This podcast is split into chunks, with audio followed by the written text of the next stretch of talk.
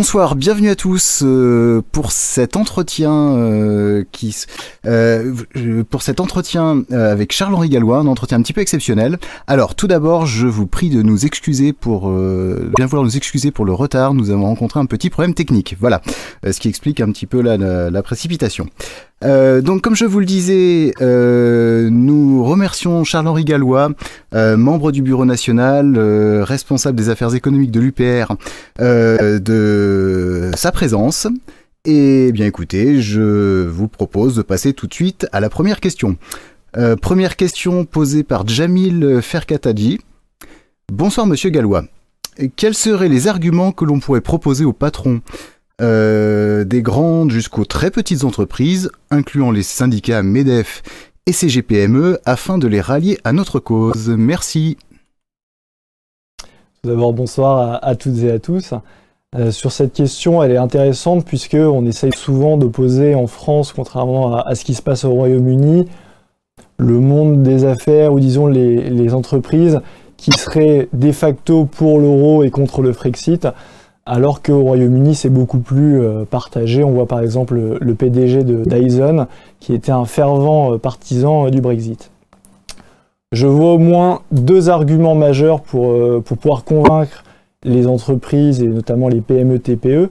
C'est que vous savez tout d'abord que l'Union européenne est une machine à fabriquer les normes. C'est en inflation permanente depuis des années, et ça, ça coûte très cher à l'économie française et c'était chiffré d'ailleurs dans notre programme, il y a des études qui montrent que les normes européennes coûtent chaque année 30 milliards d'euros par an, le coût d'application de ces normes, à toutes les entreprises. Et en quoi le Frexit va les aider, va les faciliter? C'est que tout simplement, il y a 97% des entreprises en France qui n'exportent pas. Et ça veut dire quoi? Ça veut dire que finalement on fait appliquer des normes européennes à 97% d'entreprises qui n'ont pas besoin de les appliquer, qui ne vendent que sur le territoire national. Donc quand on aura fait le Frexit, il y aura des économies énormes pour toutes ces entreprises qui justement n'exportent pas puisqu'elles appliqueront juste les normes françaises et non pas les normes européennes. Donc c'est de l'ordre de 30 milliards d'euros par an. Et pour les entreprises qui exportent, donc des entreprises plus grosses ou des PME euh, qui sont sur le marché international, la sortie de l'euro va être une bouchée d'air énorme parce que tout simplement, si le nouveau franc se déprécie de l'ordre de, 20%, vous allez avoir directement vos produits à l'export qui vont être 20% moins chers. Donc ça, il est évident que c'est un gain de compétitivité énorme pour toutes les entreprises et c'est un gain de compétitivité qui est bien supérieur à, ce qui est fait euh, de type CICE, pacte de stabilité ou la baisse euh, des charges que proposent tous les gouvernements depuis des années, c'est une goutte d'eau. C'est une goutte d'eau qui détruit quelque part la sécurité sociale en France. Là, vous avez un gain de compétitivité sans coût pour notre sécurité sociale. Donc je vois principalement ces, deux arguments pour convaincre les chefs d'entreprise du bien fondé du projet de l'UPR et euh, du bien fondé du Frexit.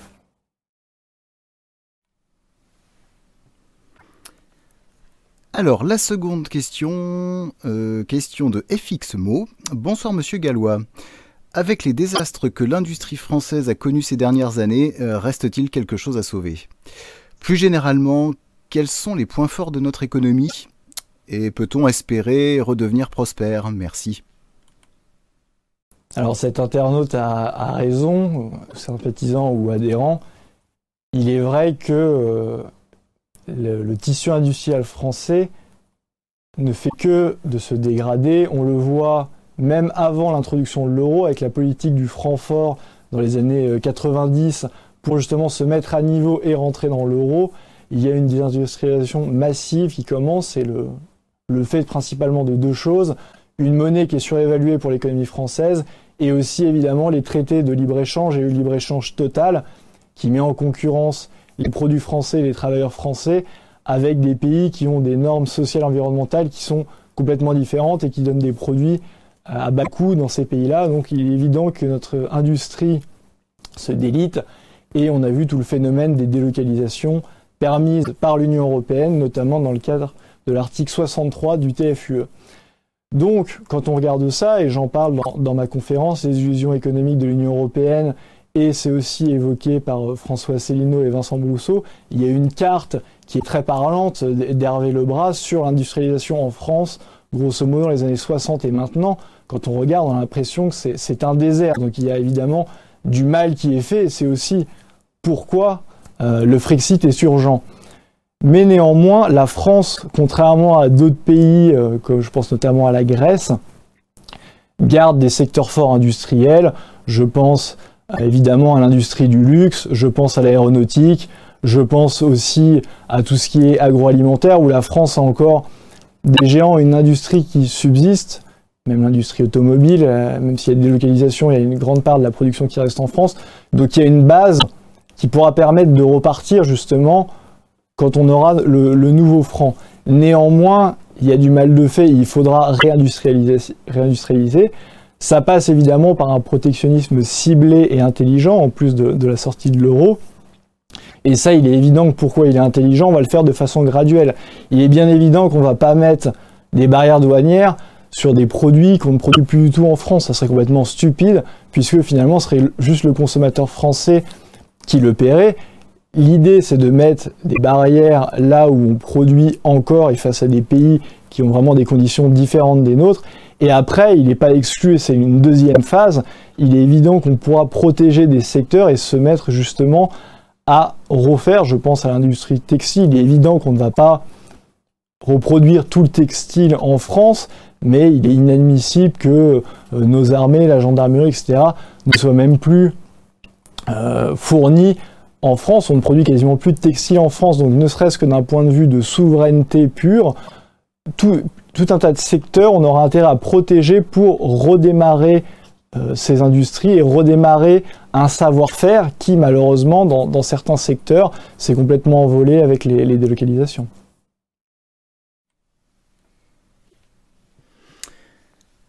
Alors, euh, Mathieu Pedro euh, aimerait savoir, d'un point de vue strictement économique, quelles conséquences pourrait avoir la fin de la France-Afrique, comme préconisé dans le programme de l'UPR.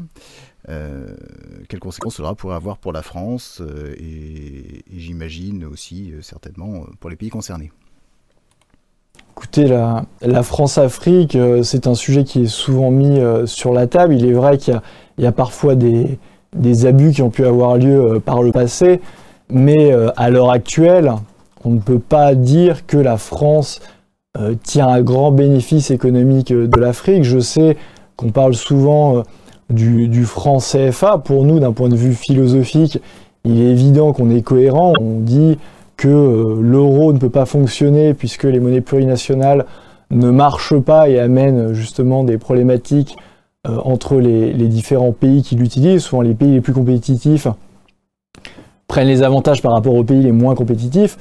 Et donc, on est pour accompagner la sortie du franc CFA, mais on dit souvent que la France tirait bénéfice du, franc CFA. C'est partiellement vrai, puisqu'il est vrai que euh, les pays africains doivent participer aux réserves au niveau de la Banque de France qui gère justement la parité du franc CFA, mais ça a des coûts de gestion pour la, Banque de France, et la Banque de France elle-même ne serait pas euh, contre, à mon avis, euh, se débarrasser de cette gestion, puisque ça a des coûts. Finalement, c'est un partenariat qui date d'un autre temps, et nous, on sera pour accompagner les pays qui veulent sortir du franc CFA, donc ça c'est sur la partie monétaire. Sur la partie économique, il y a euh, des grandes entreprises françaises qui sont présentes en Afrique. Euh, on sait qu'il y a dans le Total, pas Total, pardon, il y a dans le secteur de, l'uranium, on, a la, France qui est présente en Afrique, mais fondamentalement, les, multinationales françaises sont, y a Bolloré également, sont présentes en, Afrique, mais ce ne sont pas les seules, et, et, quelque part, il peut y avoir une relation équitable si tant est que, euh, si tant est que justement les pays africains puissent mettre en œuvre les politiques et euh, qu'il n'y ait pas de, détournement de, cet apport et surtout qu'il y ait un vrai partenariat, c'est-à-dire que si des multinationales, qu'elles soient françaises ou non, vont en Afrique, il faut qu'il y ait un transfert de technologie qui puisse se faire pour que ces pays puissent en bénéficier et puissent être à même de gérer eux-mêmes euh, à l'avenir leurs ressources et puissent en profiter, ça serait la, moindre des choses. Et, je pense que non seulement l'Afrique en a besoin, mais elle le mérite et,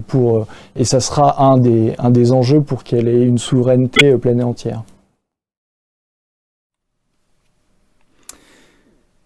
Alors, Token Strike euh, aimerait savoir ce que deviendrait le RSI si l'UPR était au pouvoir. Même chose, même question pour la TVA.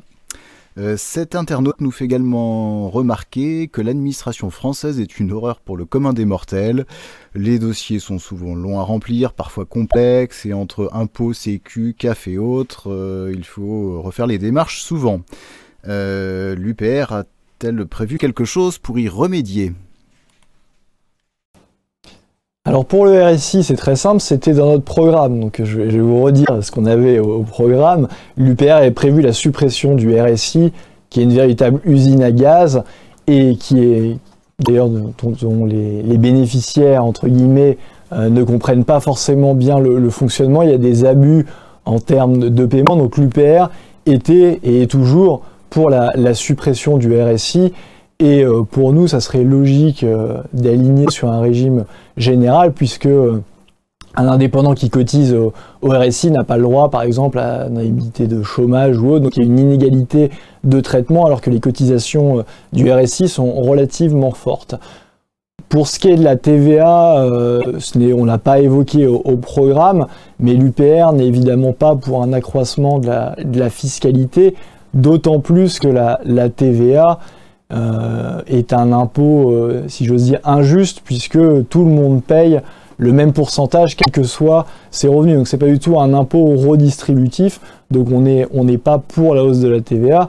En revanche, ça me permet de dire un mot sur ce qu'a fait Emmanuel Macron sur la, CSG, puisque euh, la hausse de la CSG est finalement encore plus injuste que la hausse de la TVA, parce qu'il y a des perdants directs, notamment les, les retraités euh, c'est 1,7 point qui est directement ponctionné sur leur pouvoir d'achat. Donc ça, c'est pas neutre. Euh, et, surtout, contrairement à la TVA, quand vous augmentez la TVA, puisque finalement le, choix de Macron euh, dans le cadre de l'Union Européenne se résume à cela. donc quand vous êtes obligé d'appliquer les GOP d'être un programme austéritaire, le choix de Macron se résume à est-ce que j'augmente la TVA ou est-ce que j'augmente la CSG Donc lui, il a choisi, il a fait la CSG, qui est d'autant plus coûteux pour le pouvoir d'achat des Français, puisque quand vous augmentez la TVA, les entreprises, pour garder des parts de marché, ont tendance à rogner sur leur marge. Donc finalement, si vous augmentez la TVA de 1,7, comme ça a été le cas de la, CSG, pour les prix à la consommation, ils ne vont pas augmenter de 1,7, ils vont augmenter de moins, ça peut être 0,5, ça peut être 1 point, mais ça sera moins. Alors quand vous amputez sur la CSG, comme ça a été le cas, c'est directement sur votre pouvoir d'achat que ça s'enlève et donc vous êtes directement perdant. Donc l'UPR ne veut pas bouger la, TVA, mais je profite pour, pour montrer que cette hausse de la CSG est, un pur scandale et étape directement le pouvoir d'achat. Donc ça, il faudra revenir dessus, évidemment. Et le dernier point pour ce qui est de la complexité euh, de l'administration, c'est vrai, mais c'est pas le, la France n'est pas le seul cas. On a, on a souvent tendance à taper euh, sur la France. En général, dans tous les pays, l'administratif, forcément, est lourd et c'est quelque chose qu'on n'aime pas faire. Les papiers, la paperasse, remplir, c'est quelque chose de compliqué. Mais on peut évidemment et on doit euh, améliorer. Ça passe notamment par la euh, digitalisation, même si c'est compliqué. Il ne faut pas mettre de côté toutes les personnes âgées. L'avantage de la digitalisation et de le faire en ligne, c'est que ça permet d'avoir des garde-fous. Et quand on remplit par exemple un document en ligne, il peut y avoir euh, des, des coches qui vous mettent si le document est correctement rempli ou non, s'il vous manque des données ou non. Vous l'avez en instantané, en direct. Alors qu'il est vrai, quand vous passez par du papier, vous devez remplir le papier, vous l'envoyez à une administration qui vous renvoie le document si jamais il n'est pas complet euh, ou s'il y a un problème, donc ça peut rapidement être très long ou qui vous renvoie vers une autre administration. On peut euh, simplifier grâce euh, justement à la numérisation et à la digitalisation. Donc il y, a un effort à faire et, et cela dit, c'est un vrai serpent de mer puisque tous les gouvernements depuis 30 ans disent à chaque fois qu'ils vont simplifier et on voit que ce n'est pas forcément fait, donc il y aura un vrai effort à, faire là-dessus. Alors, je vois que nous venons de dépasser euh, les 1300 visionnages en cours, 1330 exactement. c'est la raison pour laquelle je vous invite à mettre un pouce bleu si, vous, le souhaitez. Vous le savez, ça augmente notre visibilité. J'en profite aussi pour faire une petite parenthèse. Nous allons approcher des 60 000 abonnés sur la chaîne officielle de l'Union populaire républicaine. 59 821 abonnés. Un tout petit effort et nous allons franchir les 60 000. La question suivante, posée par Pascal Schreppel. Bonsoir, monsieur Gallois. Les médias euh, commencent à préparer l'opinion publique à la suppression des distributeurs automatiques de billets. Cela s'inscrit-il selon vous dans un processus rampant de suppression de l'argent liquide voulu par les banques? Alors, je sais qu'il y a beaucoup de choses qui circulent là-dessus sur Internet. On m'avait notamment envoyé beaucoup de fois par, par email que euh, la Commission européenne avait émis une directive qui viserait à supprimer le, cash. En vérité, ce n'était pas ça. Cette directive, je, l'ai épluchée. Et c'était, il limitait ce qui existait dans tout un tas de pays et qui existait en France. Il limite les paiements en cash à, euh, je crois, quelque chose comme 2000 euros. Et il y a des euh, exceptions lorsqu'il s'agit euh, par exemple des paiements dans le bâtiment où, ça monte un petit peu plus que les, 2000 euros. Mais grosso modo, il n'y a aucun texte officiel qui remet en cause l'existence du cash pour le moment et de l'argent, euh, liquide. Ce qui est vrai, c'est que euh, forcément, avec la technologie et, les moyens de, paiement qui se développent, notamment par téléphone ou autre, d'une manière générale, et aussi parce que effectivement, il peut y avoir parfois des barrières où on supprime les distributeurs automatiques, où les gens quand même, et surtout les, jeunes générations, les nouvelles générations, de moins en moins euh, en argent liquide, et surtout en France, où, euh, où l'argent liquide n'était pas non plus le plus développé, puisque la France était le pays historique, par exemple, des chèques, et euh, il était rare de voir des Français se, balader avec des liasses de billets sur eux, ce qui est beaucoup plus commun, par exemple, en Allemagne, pour, qui le billet de 500 euros avait été créé, ou même en, Espagne, en Italie, où il n'y a plus cette culture de, payer en, liquide. Donc je, pense, je n'y crois pas, et je n'y crois pas justement pour la raison que je vous ai évoquée, puisque culturellement, et comme on est dans la, dans la zone euro, je ne vois pas du tout les Allemands accepter une fin euh, du liquide, puisque c'est c'est intégralement, c'est partie intégrale de, de, leur culture. De même pour les pays du Sud. Donc je pense que par le, fait des générations qui payent de plus en plus par carte ou même maintenant par téléphone, le sans contact, etc., on va aller vers, euh, vers une utilisation qui va être toujours plus faible du liquide, mais je ne crois pas à court terme, euh, voire même à horizon 5-10 euh, ans, une suppression de l'argent liquide.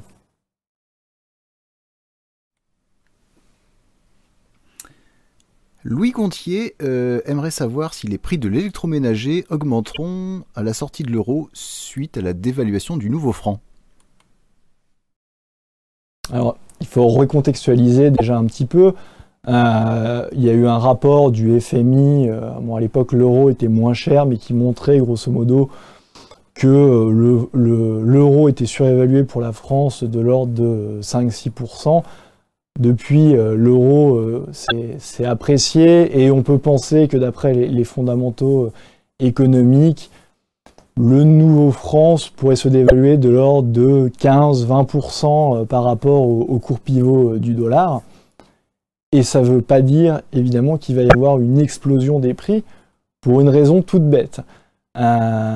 vous avez vu par exemple entre mars 2014 et mars 2017 euh, l'euro avait perdu près de 25% de, sa valeur.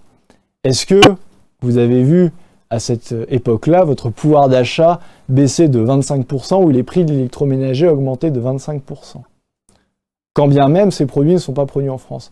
Ça n'a pas été le cas. Et pourquoi ça n'a pas été le cas? C'est la même chose euh, que je vous expliquais pour la TVA c'est que sur l'électroménager, sur l'électronique, qui sont des produits qui sont faits à l'étranger, on est sur des marchés très concurrentiels, où il y a une vraie bataille de parts de marché, et même quand euh, le cours de la devise, en l'occurrence l'euro, comme c'était le cas de, mars 2014 mars 2017, se déprécie, les producteurs et les entreprises préfèrent rogner sur leurs marges pour garder les parts de marché. Donc vous n'avez pas du tout vu une augmentation de 25% du prix de l'électroménager. Et euh, il y a la même anecdote dans l'autre sens. Je vous ai dit tout à l'heure que l'euro s'était apprécié. Grosso modo, l'euro s'est apprécié depuis mars 2017 à maintenant euh, de 16-17%. Est-ce que vous avez vu votre pouvoir d'achat augmenter de 16 ou 17% Il est évident que non, et vous le constatez au quotidien. Donc c'est, ce sont des arguments à chaque fois de la peur qui sont amenés. Si vous sortez euh, de l'euro, euh, le prix de l'essence aussi euh, va exploser. Vous savez qu'à ce titre, si on parle du prix de l'essence, le, gasoil a augmenté de près de 10%, 9 centimes d'euros, suite à une nouvelle taxe qu'a mis en place Emmanuel Macron pour appliquer la politique de l'Europe, bien entendu. Le même Macron qui avait promis de, de ne pas augmenter les impôts. Ces 10% et ces 9 centimes, faut savoir que l'essence, par exemple, si je prends ce produit-là, le, prix euh, de l'essence, il n'y a que 30% qui est de la matière première et plus de 60% euh, des taxes. Donc, si le nouveau franc se déprécie de, 20%, la hausse du gasoil aurait été moindre que ce qui a, eu lieu avec l'augmentation de cette taxe.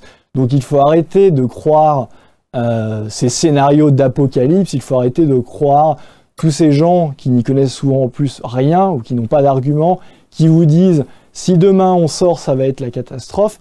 La catastrophe, elle est maintenant. Les hausses d'impôts, la hausse de la CSG, on le voit, c'est maintenant. La hausse des taxes sur le gasoil, les, les euh, comment dire, les, automobilistes sont en train d'être ponctionnés euh, à tir larigot.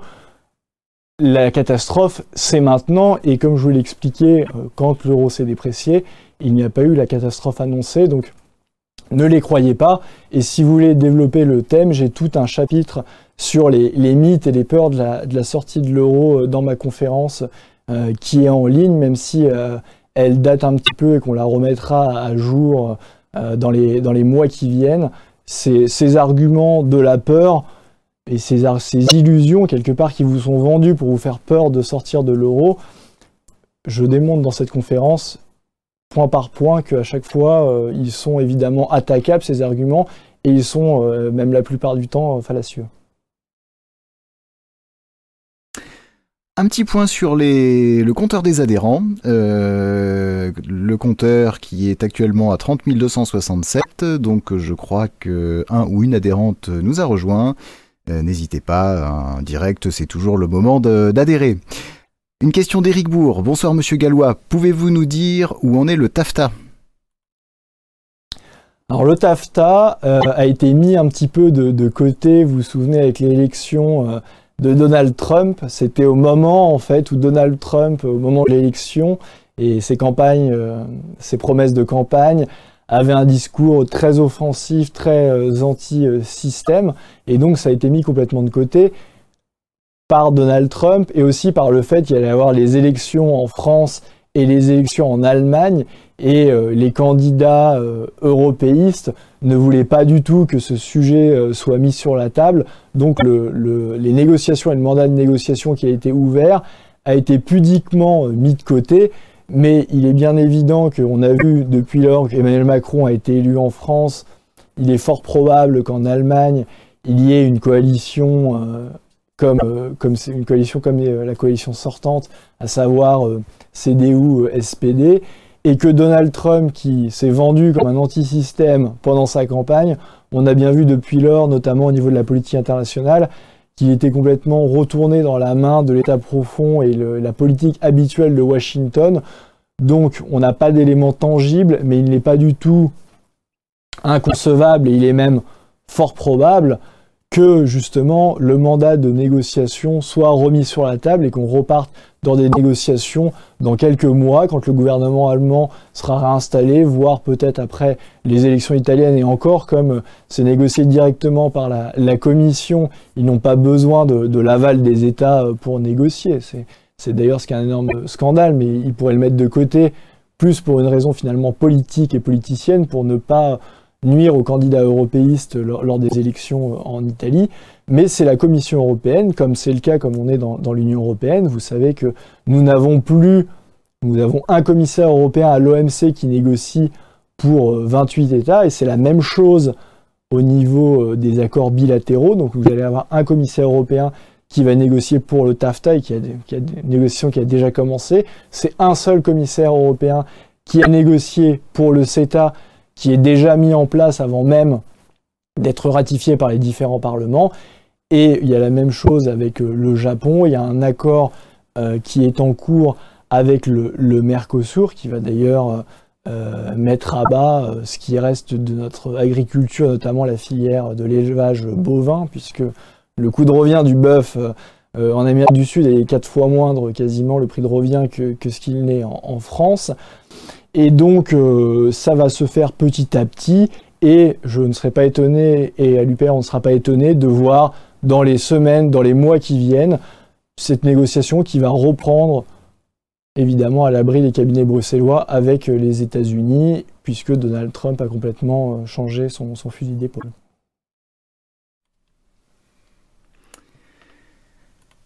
Une question de Francis Blosson. Bonjour Monsieur Gallois. Euh, dans un esprit de rassurer le plus grand nombre, l'idée d'une monnaie commune en parallèle à notre monnaie nationale vous séduit-elle non, euh, je vais vous dire pourquoi.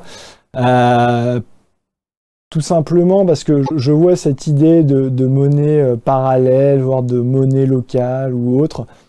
C'est contraire au, principe républicain. C'est vrai qu'il y a l'exception du, franc pacifique, mais c'est des territoires qui sont très éloignés et qui ont quand même des spécificités très fortes. Le fait de voir des monnaies parallèles ou des monnaies locales est contraire au principe républicain, puisque ça crée de facto une inégalité entre les citoyens, une inégalité entre les territoires. Vous pourriez avoir une monnaie qui serait acceptée par exemple qu'en Bretagne ou en Corse et qui ne serait pas acceptée ailleurs. Donc ça met de facto de côté le, principe républicain. Pour nous, il n'y a qu'une seule monnaie, euh, c'est le, franc et qui doit être valable partout sur le territoire français, qui est la seule monnaie qui doit avoir cours légal sur le, territoire français. C'est une question d'égalité des citoyens, c'est une question d'égalité euh, des territoires et donc euh, euh, même si on n'a pas de position officielle dessus, je ne vois pas d'un bon oeil forcément ces, monnaies locales, même si je comprends qu'il peut y avoir un, folklore à côté ou une idée, disons, pas de folklore, mais d'écosystème ou de circuits courts sur la base d'une monnaie. Je pense qu'on peut très bien faire des circuits courts avec le franc et que c'est finalement, une, c'est finalement un, faux débat de se dire qu'il faudrait une monnaie locale pour favoriser les circuits courts. Je pense qu'on peut y arriver et qu'on doit y arriver, qu'on va y arriver avec le franc français, mais avec une politique volontariste sur les, circuits courts, et c'est notamment euh, dans le programme de l'UPR sur la question écologique. Une question de Laurent, merci de me l'avoir précisé d'ailleurs Laurent. Euh, bonsoir Monsieur Gallois, euh, une question. La Suisse, qui ne fait pas partie de l'Union européenne, doit-elle payer pour faire partie du marché commun? Alors pour la Suisse, c'est un petit peu euh, particulier, puisqu'effectivement, ils ne sont pas dans le marché commun. Ils sont dans Schengen, en revanche, et pour avoir accès au, marché commun, ils, ils versent des fois des. Effectivement, ils versent une, contribution, mais qui est bien moindre que celle qu'ils auraient s'ils étaient dans le marché commun, d'autant plus que le, niveau de vie de la Suisse est bien supérieur à, celui de, l'Union européenne. Et surtout, la Suisse, n'étant pas dans le marché commun, n'applique pas du tout euh, les normes européennes. La Suisse fait comme tous les pays du monde, c'est-à-dire que si la Suisse veut exporter vers l'Union européenne pour les produits qui sont exportés, ils vont se mettre aux normes européennes, mais comme les entreprises se mettent aux normes euh, sud-coréennes quand elles exportent en Corée du Sud, aux normes américaines quand elles exportent aux États-Unis. Donc il y, a, juste cet élément-là, mais qui est le fait de toutes les entreprises qui exportent sur d'autres marchés dans le monde. Donc fondamentalement, la Suisse effectivement paye cette contribution, mais elle est évidemment gagnante à être hors euh, de l'Union européenne.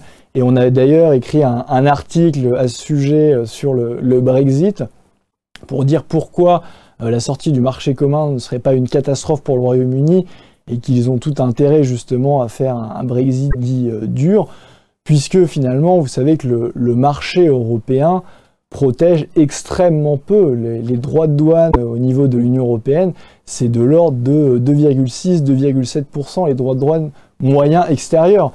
Donc on n'est plus du tout, et ça il faut que les gens l'aient bien en tête, on n'est plus du tout dans une Europe qui protégerait euh, le mythe un petit peu de l'Europe des années 60 de De Gaulle avec un, fort tarif extérieur euh, commun.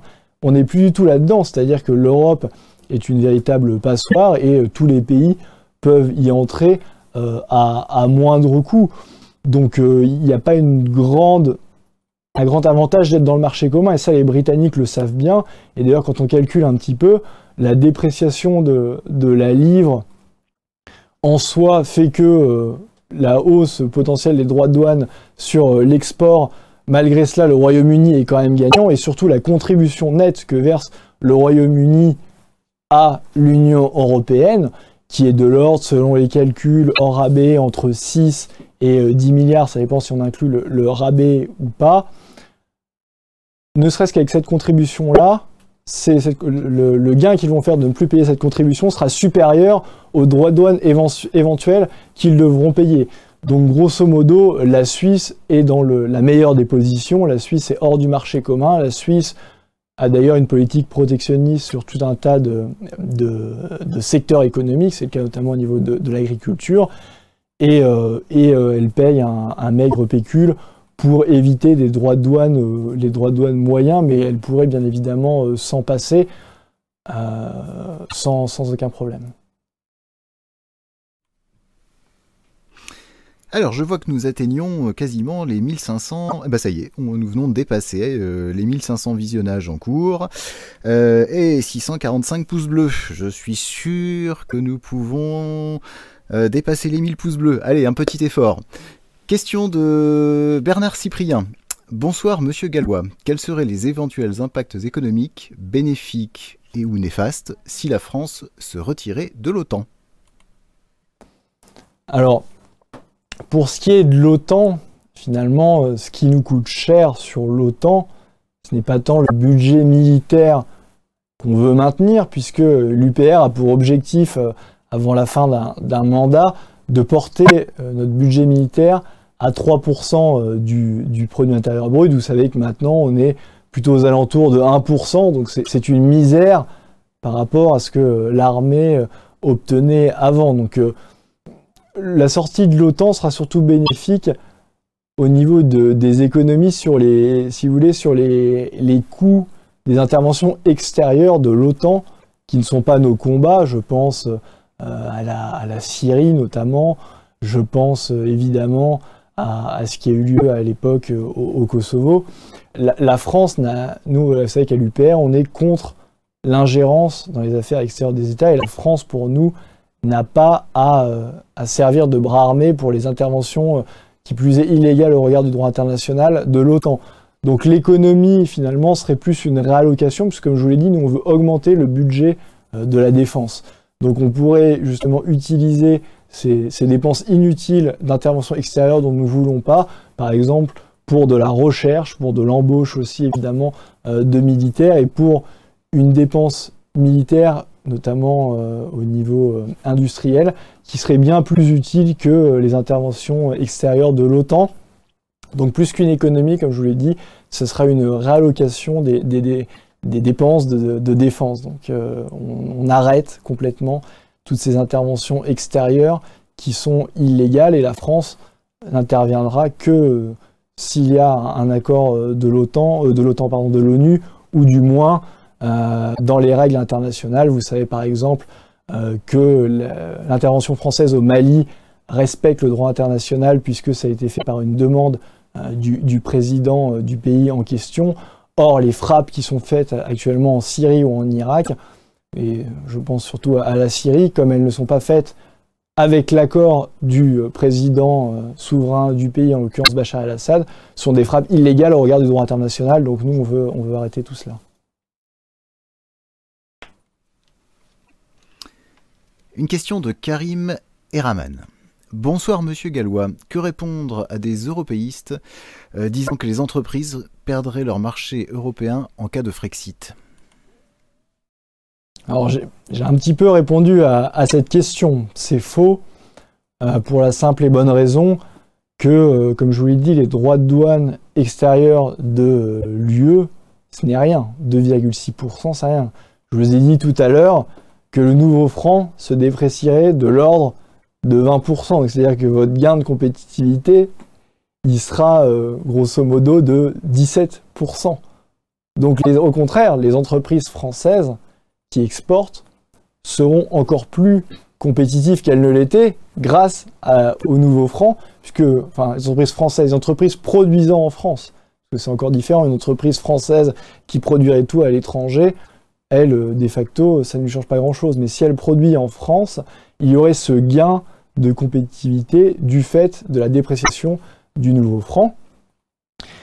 Et, euh, ce qui se passe dans ce, domaine-là, c'est qu'il n'y aura, pas, il aura pas de catastrophe et les entreprises françaises seront prêtes à exporter dans, vers l'Union européenne, puisque quand on sort de l'Union européenne, de facto, on a encore toutes les normes européennes et on continue de produire avec ces normes européennes, donc il n'y aura même pas de coût de transformation. Il y aura les entreprises qui produiront euh, pour le territoire national, qui pourront sortir des normes européennes si jamais euh, on change telle ou telle norme. Mais pour ce qui est des normes en vigueur, elles seront déjà aux normes et après elles s'adapteront comme elles le font quand elles exportent euh, aux États-Unis, elles le font selon les normes américaines, quand elles exportent au Japon, elles le font selon les normes japonaises, et c'est la loi finalement de toutes les entreprises internationales, et euh, ne croyez pas que les entreprises internationales se limitent au périmètre de l'Union européenne ou de la zone euro. C'est évidemment complètement faux.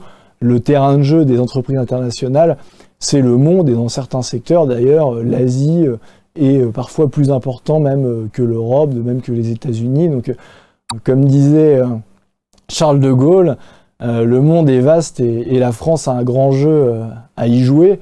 Et donc, n'ayez pas peur. De toute façon, on continuera à exporter à avoir des liens avec les autres pays euh, de l'Europe, mais on continuera avec le reste du monde comme on le faisait avant. Il ne faut pas avoir plus peur que, cela. Bien, je vois que nous atteignons quasiment les 800 pouces bleus, ça y est, nous y sommes. Donc je crois que j'ai un petit peu manqué d'ambition quand je disais qu'il fallait viser les 1000. Surtout, allez-y, n'hésitez pas. Euh, Question suivante euh, de Thibaut Messon. Bonsoir. Que pensez-vous du service militaire obligatoire remis en place récemment par le gouvernement Macron? Alors déjà, attendons de voir euh, ce que va être ce, service militaire, puisque les contours sont encore euh, bien flous. Ça reste pour le moment un effet d'annonce d'Emmanuel Macron. D'ailleurs, je crois que tous ces ministres n'était pas forcément d'accord, puisque c'est pas quelque chose qui se remet du jour au lendemain, quand vous avez fermé euh, des casernes, que vous n'avez plus les, effectifs ni euh, les infrastructures pour accueillir un, service militaire digne de ce nom. J'attends déjà de voir comment ça va être organisé. Après, sur le principe, le, service militaire, moi je, ne l'ai pas connu, j'étais de ces générations qui, qui ne l'ont pas fait. Donc c'est un petit peu difficile de, témoigner. On, dira que ma position est, facile puisque je, ne l'ai pas fait. Mais je pense que ça a certaines vertus, même si je, vois les, inconvénients et je vais en parler. Les vertus que ça a, c'est que c'est un, facteur d'intégration sociale et de mixité sociale. Ce que je veux dire par là, c'est que le service militaire permettait quand même de mettre euh, pour euh, caricaturer côte à côte euh, un jeune d'un quartier difficile pour caricaturer du, 93 avec un, jeune bourgeois par exemple de, Neuilly ou du, 16e. Et c'est quelque chose qui n'existe plus du tout puisque maintenant c'est des univers qui sont complètement cloisonnés. Ce sont deux mondes différents qui ne se côtoient pas ni à l'école, ni dans les sorties, ni ailleurs. Donc il n'y a plus ce côté de, mixité sociale, d'intégration et d'échange, ça n'existe plus. Et à ce titre-là, je pense que le service militaire avait cette vertu euh, d'intégration, de mixité sociale et quelque part de, cohésion sociale et de cohésion euh, nationale. Après, il est évident euh, qu'il y, a des inconvénients. Bah, typiquement, quand on fait, fait des, des études, on arrive plus tard sur le marché du travail. Mais disons que je, je, vois moins l'inconvénient s'il n'y a pas de dérogation, c'est-à-dire que justement il n'y a pas de dérogation pour une partie de la population. Si c'est une règle où tous les Français, quels qu'ils soient, font six mois de service militaire, il n'y aura pas cette inégalité à l'embauche ou ce retard de, quelqu'un qui aura six mois d'expérience de moins parce qu'il a fait le, service militaire. Ils, seront tous sur un pied d'égalité, ce sera quelque chose qui rentrera dans le cursus euh, normal, et d'autant que le, service militaire permet, en tout cas permettait à l'époque, de ce que m'ont raconté euh, mes parents ou d'autres, de justement cette cohésion sociale et de, des, éléments tout bêtes, de passer le, permis, euh, on le permis voiture, à l'époque le permis camion pour le, service militaire. Donc ça, avait quand même aussi des effets euh, d'intégration et même parfois d'aide sur le marché du travail si tout le monde est effectivement, et si j'ose dire, mangé à la même sauce. Alors merci euh, aux internautes qui euh, nous disent sur le chat euh, avoir déjà mis leur pouce. Merci à Titi Henry. merci à Redouane Aka et j'en oublie. Ah, voilà, merci à tous. la question suivante posée par Alexandre Pirot. N'y a-t-il pas des exceptions à la libre circulation des mouvements de capitaux? Par exemple, le décret Montebourg imposant aux groupes étrangers d'obtenir l'autorisation de l'État pour prendre le contrôle d'entreprises stratégiques françaises avait été validé par la Commission européenne qui l'avait jugé compatible avec les traités européens. Malheureusement, Emmanuel Macron avait donné son accord pour la vente d'Alstom à General Electric. C'est vrai, il y a, et d'ailleurs à l'UPR on ne l'a jamais nié, je crois que François Asselineau en avait parlé euh, lors de, je sais plus si c'était un direct ou un entretien d'actualité, il y a des clauses de sauvegarde possible quand il s'agit de secteurs stratégiques. Mais ce qu'il faut bien comprendre, c'est que déjà c'est souvent temporaire, comme on a pu avoir une époque, la nationalisation d'Alstom pour sauver Alstom, la nationalisation de STX euh, pour le sauver, c'est temporaire et c'est surtout soumis à l'approbation de la Commission européenne. Donc c'est un processus qui est très lourd, dont on n'est pas souverain, puisqu'il faut l'approbation de la, de la Commission européenne. Et ça ne concerne évidemment pas tous les secteurs. Typiquement, euh, on ne peut pas, euh, quand euh, je sais pas, il y a les, terres arabes qui sont rachetées par les Chinois, je pense dans le, dans le Cher, dans le Berry, il est plus difficile d'appliquer cette clause qui est une clause de sauvegarde pour des secteurs stratégiques. Donc ça exclut de facto tout un tas de secteurs. Ça demande l'aval de la Commission européenne. Et surtout, de toute façon, le gouvernement français qui est dans cette logique complètement européiste ne l'applique pas. Et donc, on l'a vu, il y a cet exemple qui est très juste hein, d'Alstom, le, décret euh, Montebourg n'a pas été appliqué ni sur la branche énergie, ni sur la branche transport. Ça a au contraire été, euh, au contraire été facilité par le, gouvernement français.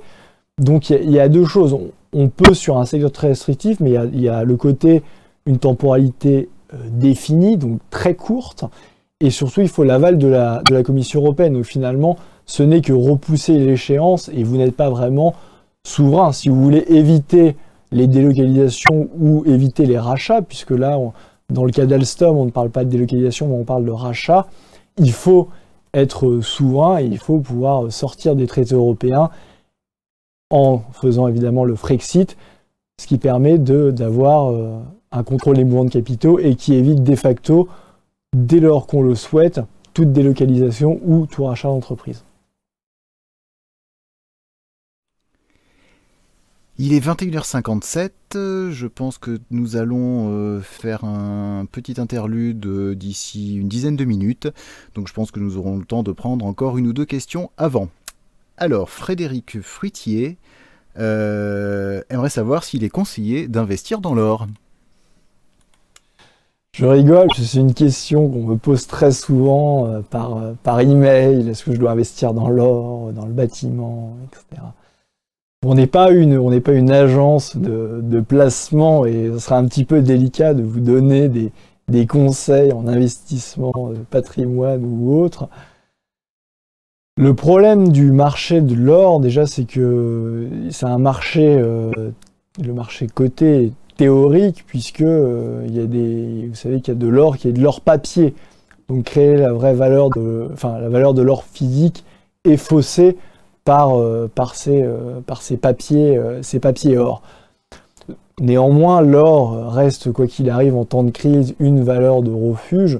Donc, dans un patrimoine, disons, diversifié, il n'est pas idiot d'avoir d'avoir de l'or, mais, mais ce serait aussi évidemment idiot, comme on dit, d'un bon sens paysan, de mettre tous ses œufs dans le même panier. Et tout ce qu'on peut conseiller, c'est évidemment à, quiconque de diversifier en sachant que, comme tout investissement, il y a des risques de perte partout, même s'il y a évidemment des actifs qui sont euh, plus ou moins risqués. Hein. Une action va toujours être euh, plus risquée euh, que de, l'or, mais vous n'êtes pas à l'abri d'une perte de, valeur de, l'or.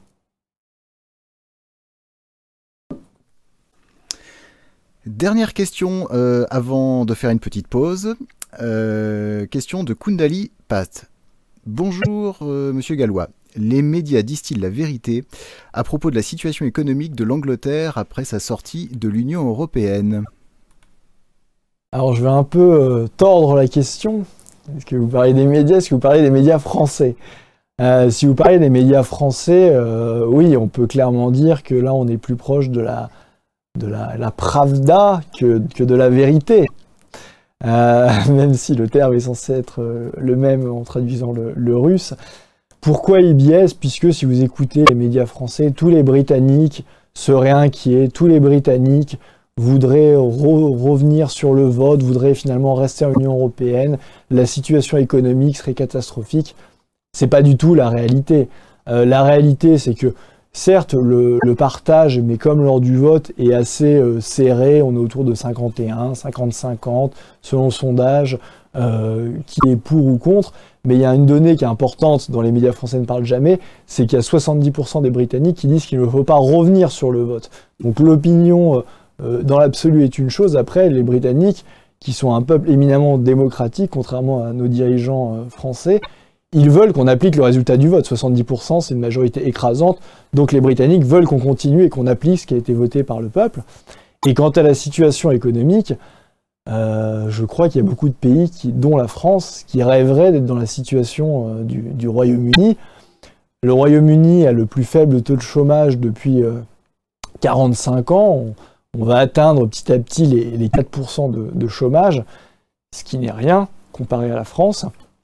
Et il y a des investissements surtout euh, massifs qui affluent de tous côtés. Euh, Nissan, euh, Facebook, Google, Amazon.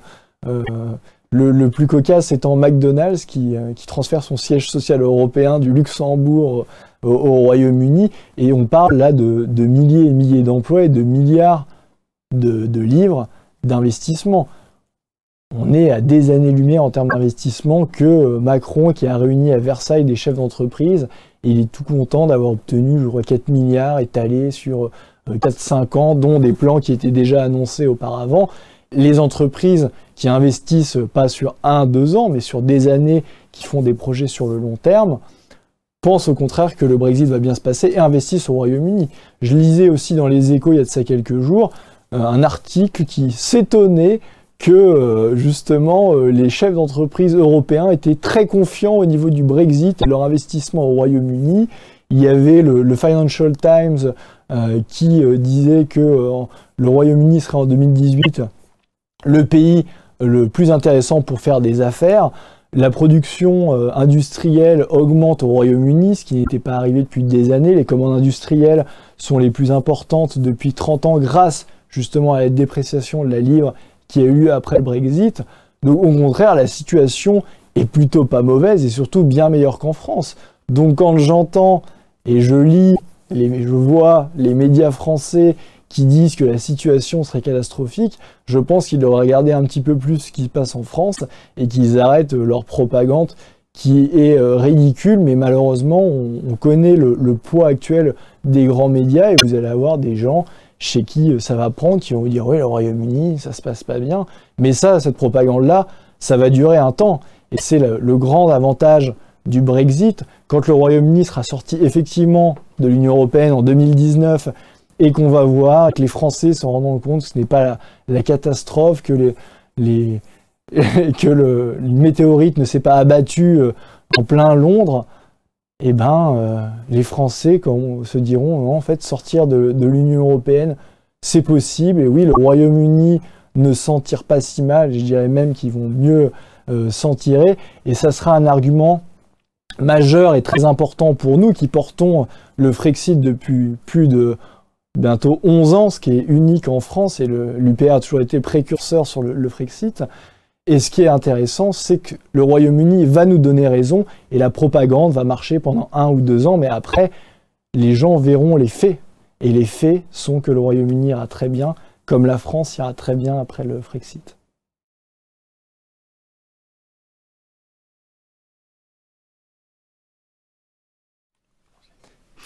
Alors, je vous propose euh, un petit interlude euh, qui devrait durer un petit peu moins d'un quart d'heure, 14 minutes, euh, je crois.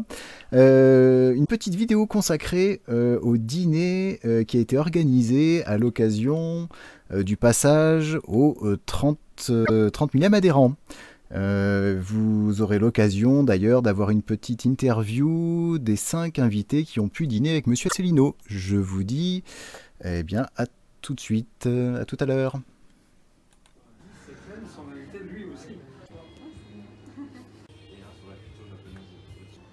oui, mais non, il faudrait mieux permuter avec, euh, avec mon compagnon. J'ai dit non, tant pas question. Vous êtes français d'origine libanaise Absolument. Vous êtes né en France Oui, euh, je suis né dans la, dans la région parisienne. Voilà il y a à peu près 26 ans maintenant. Et j'ai rejoint l'UPR donc il y a quelques jours. J'étais sympathisant déjà depuis, euh, depuis plus d'un an. En fait, je vous ai découvert euh, euh, un petit peu avant la campagne électorale de 2017. et ça faisait un moment que, je voulais adhérer au parti. et donc voilà, j'ai concrétisé. D'accord. Et qu'est-ce qui vous a convaincu, vous en particulier, de rejoindre l'UPR alors moi, je dois dire avant de vous connaître, avant de connaître l'UPR, j'ai été euh, abstentionniste pendant longtemps. J'avais une espèce de dégoût de la politique. Euh, puis un jour, bah, je, vous ai découvert à travers les affiches euh, qui, étaient collées dans, les murs de ma ville. Et j'ai été sur votre site internet. J'ai découvert en fait un programme qui, me parlait. Et au-delà de ça, je suis allé voir les vidéos que vous aviez faites. Et j'ai eu l'impression qu'il y a quelque chose qui contrastait par rapport aux autres euh, hommes politiques. Euh, c'était une honnêteté euh, fondamentale. C'est-à-dire qu'on voit souvent des hommes politiques qui, ont l'air faux en fait dans leurs intentions.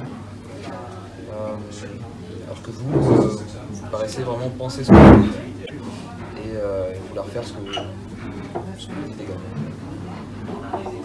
C'est gentil.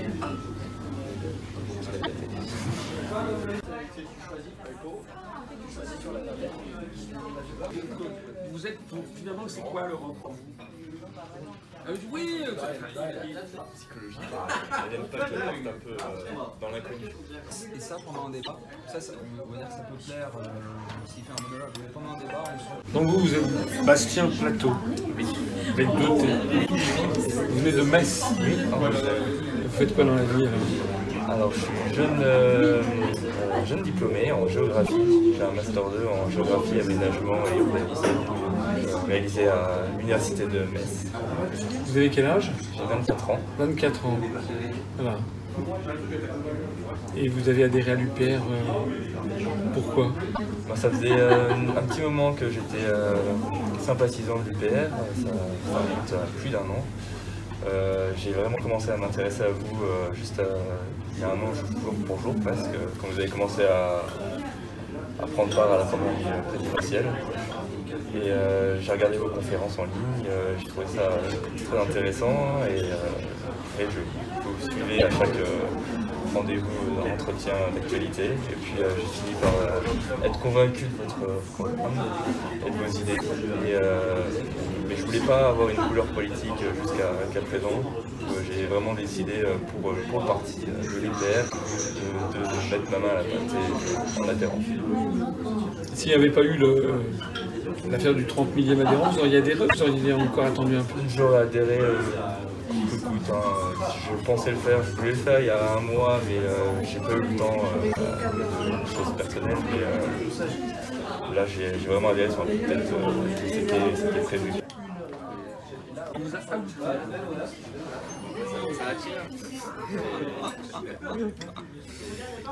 Je lui adresse plus la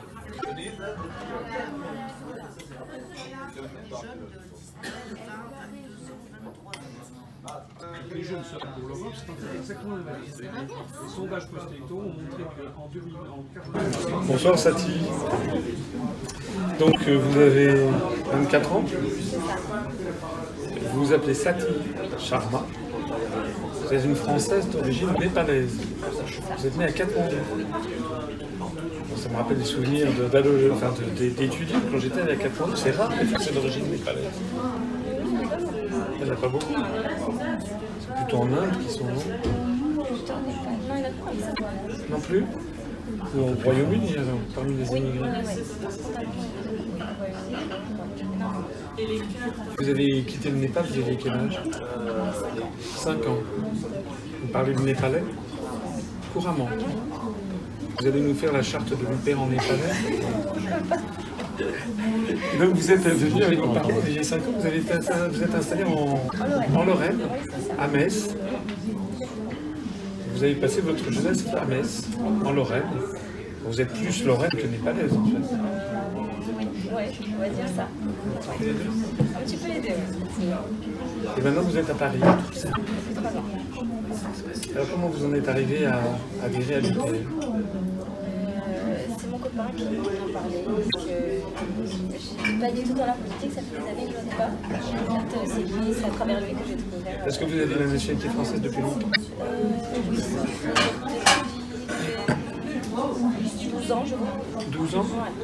Donc entre 12 ans et 20 et quelques années, vous n'avez jamais voté? Euh, Enfin, si, je votais blanc en fait. Vous votiez blanc? Ouais. Vous ne saviez pas pour qui voter?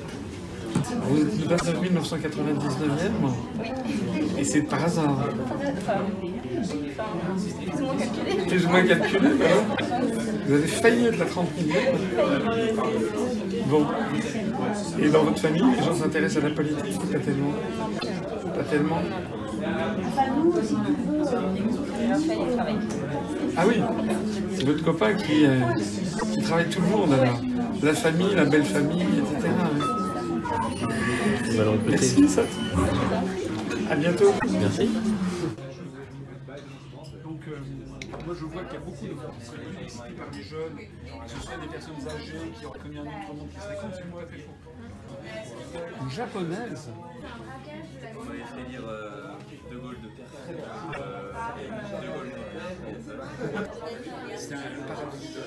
Il faisait, il faisait beaucoup plus frais, c'était moins peuplé, il y avait moins la pression de la foule. Ou sa, ou sa, ou sa caméris, enfin, euh, elle était avec une ou deux femmes qui étaient là, qui étaient, euh, elle avait 25 ans, elle, des copines, elle. En fait, je pensais que ça marcherait beaucoup plus facilement. C'était horriblement difficile. Et là, ils sont en train de commencer à penser à l'exploiter. Moi, je pense que dans une dizaine d'années, Donc vous êtes le 30 millième. Guillaume Mercier. Et alors quand je vous ai téléphoné, vous m'avez dit, ah, mais euh, c'était presque à votre euh, corps défendant, parce que vous l'aviez fait Non. exprès ou vous l'aviez pas fait exprès Non, non, j'avais. j'avais- Je regardais une. euh, Enfin, j'écoutais une vidéo, euh, la dernière vidéo qui est sortie Oui. euh, avec Veil. Et ça a, été, ça a été le moment. C'est vrai que je savais que le, le compteur était, était bloqué, je savais que c'était possible. Vous aviez quand même à l'esprit d'être 30 millième ou pas? Alors, c'était pas ma volonté. C'était pas votre volonté D'ailleurs, bah, comme je vous ai dit au téléphone, euh, j'aurais pu échanger ma place avec euh, mes frères, voilà, Vous auriez voulu échanger avec votre j'aurais frère. choisi, j'aurais choisi. Et votre frère est adhérent depuis beaucoup plus longtemps. Est adhérent depuis Oui, c'est pour 2014. ça, c'est pour ça, je trouvais qu'il méritait plus. Il méritait plus. Je trouvais qu'il méritait plus. Moi, c'était plus un, un hasard, un joli hasard. Oui, mais à ce moment-là, pourquoi vous avez adhéré C'était un peu curieux. hein. Vous avez adhéré J'ai adhéré parce que euh, ça, voilà, je, je regardais cette vidéo, le compteur était bloqué, ça faisait euh, quelques, temps que je regardais déjà plusieurs vidéos, souvent, que je regarde tous les jours le site, que je regarde tous les articles. Ah oui, quand même. Et euh, bah, c'était moment, c'est vrai. Peut-être que le déclic, c'était euh, c'était la vidéo et le. Ça vous a quand même titillé quelque part. C'était, oui, c'était l'aspect un peu mystérieux. D'accord. Après, euh, Quand vous avez vu que c'était vous, que vous avez reçu le truc 30 000, quand j'ai vu que c'était moi, J'ai pas vu, je travaillais en fait. Je travaillais. j'écoute, mais je travaille. Et euh, j'ai lu le mail en, en diagonale, j'ai pas du tout fait attention. Le soir, en fait, chez moi, j'ai relu le mail. Voilà, comme j'ai reçu un mail entre temps qui me disait euh, on a besoin de votre numéro parce que je l'avais pas donné. Vous n'avez pas donné votre Non, numéro pas donné vous numéro par téléphone. j'avais pas donné mon numéro parce que je dit au cas où. euh, si jamais je le suis, j'ai pas trop envie qu'on m'appelle. Ah bon? Non. euh, C'est vrai. Ouais, je me suis dit, c'est pour ça que je l'ai pas donné. On m'a redemandé. Donc le soir, j'ai relu le mail attentivement, là, j'ai vu exactement. Euh, J'ai plus qu'à donner mon numéro. Voilà l'histoire. Vous savez, vous savez sur Facebook, il y a eu des, des internautes qui ont soupçonné que on avait organisé les, le tirage comme ça, que c'était organisé à l'avance. Vous pouvez témoigner que c'était pas le cas. En fait, vous ne pas être 30 000 à me faire. Bah, euh, c'était plus marrant qu'autre chose, mais. euh, Vous étiez un peu timide. vous Ouais, je, trouve ça marrant pour le, euh, pour le fait des 30 millième, mais voilà, pour, euh, pour le repas, je pas j'ai échangé avec eux. D'accord, mais c'est pour ça qu'on a invité votre frère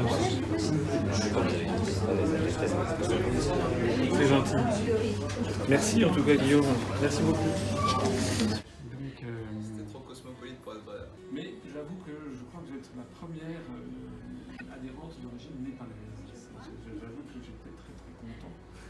C'était le truc, c'était du délire. C'était le délire total.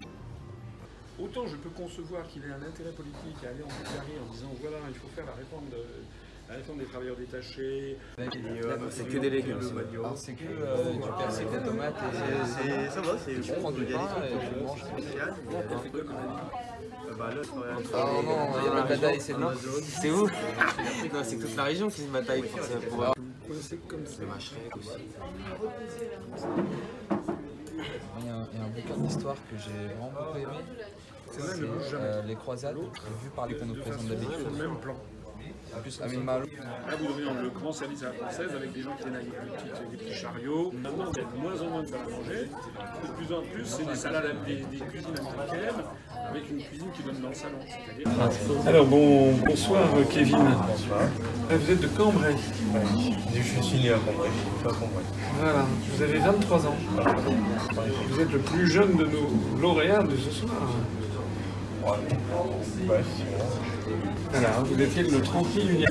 Vous l'avez fait exprès, vous avez cherché à être 30 millième Euh, personnellement, euh, non, bah, Non C'est par hasard. Euh, là, c'est sérieusement, c'est par hasard. que, euh, En fait, euh, ma mère, bah, j'avais dit à ma mère euh, j'allais m'adhérer à, la politique. Et après, bon, hésité. Bon, je me suis dit, bon, je vais faire le lendemain. Juste avant le boulot, je me suis dit, bon, je vais le faire, je vais adhérer. Et il se trouve que j'étais le 30 000 millième. Donc, C'est totalement par hasard. Totalement par hasard, je ne savais pas. Vous travaillez où? Euh, Je travaille à la boulangerie des Sarros, Une boulangerie. en vrai. Et vous avez connu Hubert comment? Bah, c'est grâce à mon patron. C'est votre patron, Ouais. le patron de la boulangerie qui vous a conseillé d'aller voir ça. Bah, elle m'avait conseillé, on, bah, on se parle depuis un moment, et puis après, on, on- il m'avait déjà dit euh, que euh, bah, que, bah, vous avez présenté, que vous avez des bonnes idées. Mais bon, au début, on était, euh, bah, comme c'était en 2015, vous n'étiez pas trop connus, donc on avait quand même hésité euh, sur votre potentiel. Et puis quand on, avez réussi à avoir 500 parrainages, présenté tout ça, bah, c'est là qu'il m'a dit, bah, si tu veux, adhérer, tout ça. Bah, ouais, il a adhéré, lui? Ouais, non, il va encore adhérer. Ah, mais il vous a conseillé d'adhérer, mais lui, il n'a pas encore fait. Non, non, pas encore. Peut-être un jour. hein. Bah, J'espère. Et vous, vous l'avez fait, et vous êtes tombé 30 minutes. Une. J'avais du mal à le croire, jusqu'à temps que j'ai reçu euh, l'appel. Et encore, euh, même durant votre appel, au début, euh, quand vous vous avez présenté, je me suis dit, c'est peut-être un fake. je savais Un pas. fake Ouais. Est-ce que vous pensez, vous avez vu que sur la page Facebook, il y a des gens qui disent qu'on a organisé tout à l'avance Alors là, non, je peux vraiment le dire que non. En plus, on se connaissait pas du tout, donc ça aurait été difficile. hein. Ça a été difficile. Et c'est rare que vous venez à Paris. C'était la première fois tout seul. La première fois tout seul que vous venez à Paris. Ah oui. Vous avez vu en profiter pour visiter un petit peu, non Alors, pas trop pour l'instant, mais peut-être demain, ouais, demain matin, ouais, je vais en profiter. Merci beaucoup en tout cas, Kevin. Bah, de rien, merci à vous. Bonne soirée. Bonne soirée. Notre 30 millième adhérent. On lui remettre la médaille du 31e adhérent, qui est une médaille frappée à la monnaie de Paris pour l'UPR, qui représente un, pêle-mêle en, en relief de pièces de, de 1 franc, de 50 centimes, enfin de pièces de francs. Voilà. C'est joli, c'est en relief, ça a été très bien gravé. Et le revers, donc, c'est euh, l'Union populaire républicaine. Voilà. Et donc ici, on va graver votre nom, Guillaume Mercier, 30 e adhérent. Félicitations.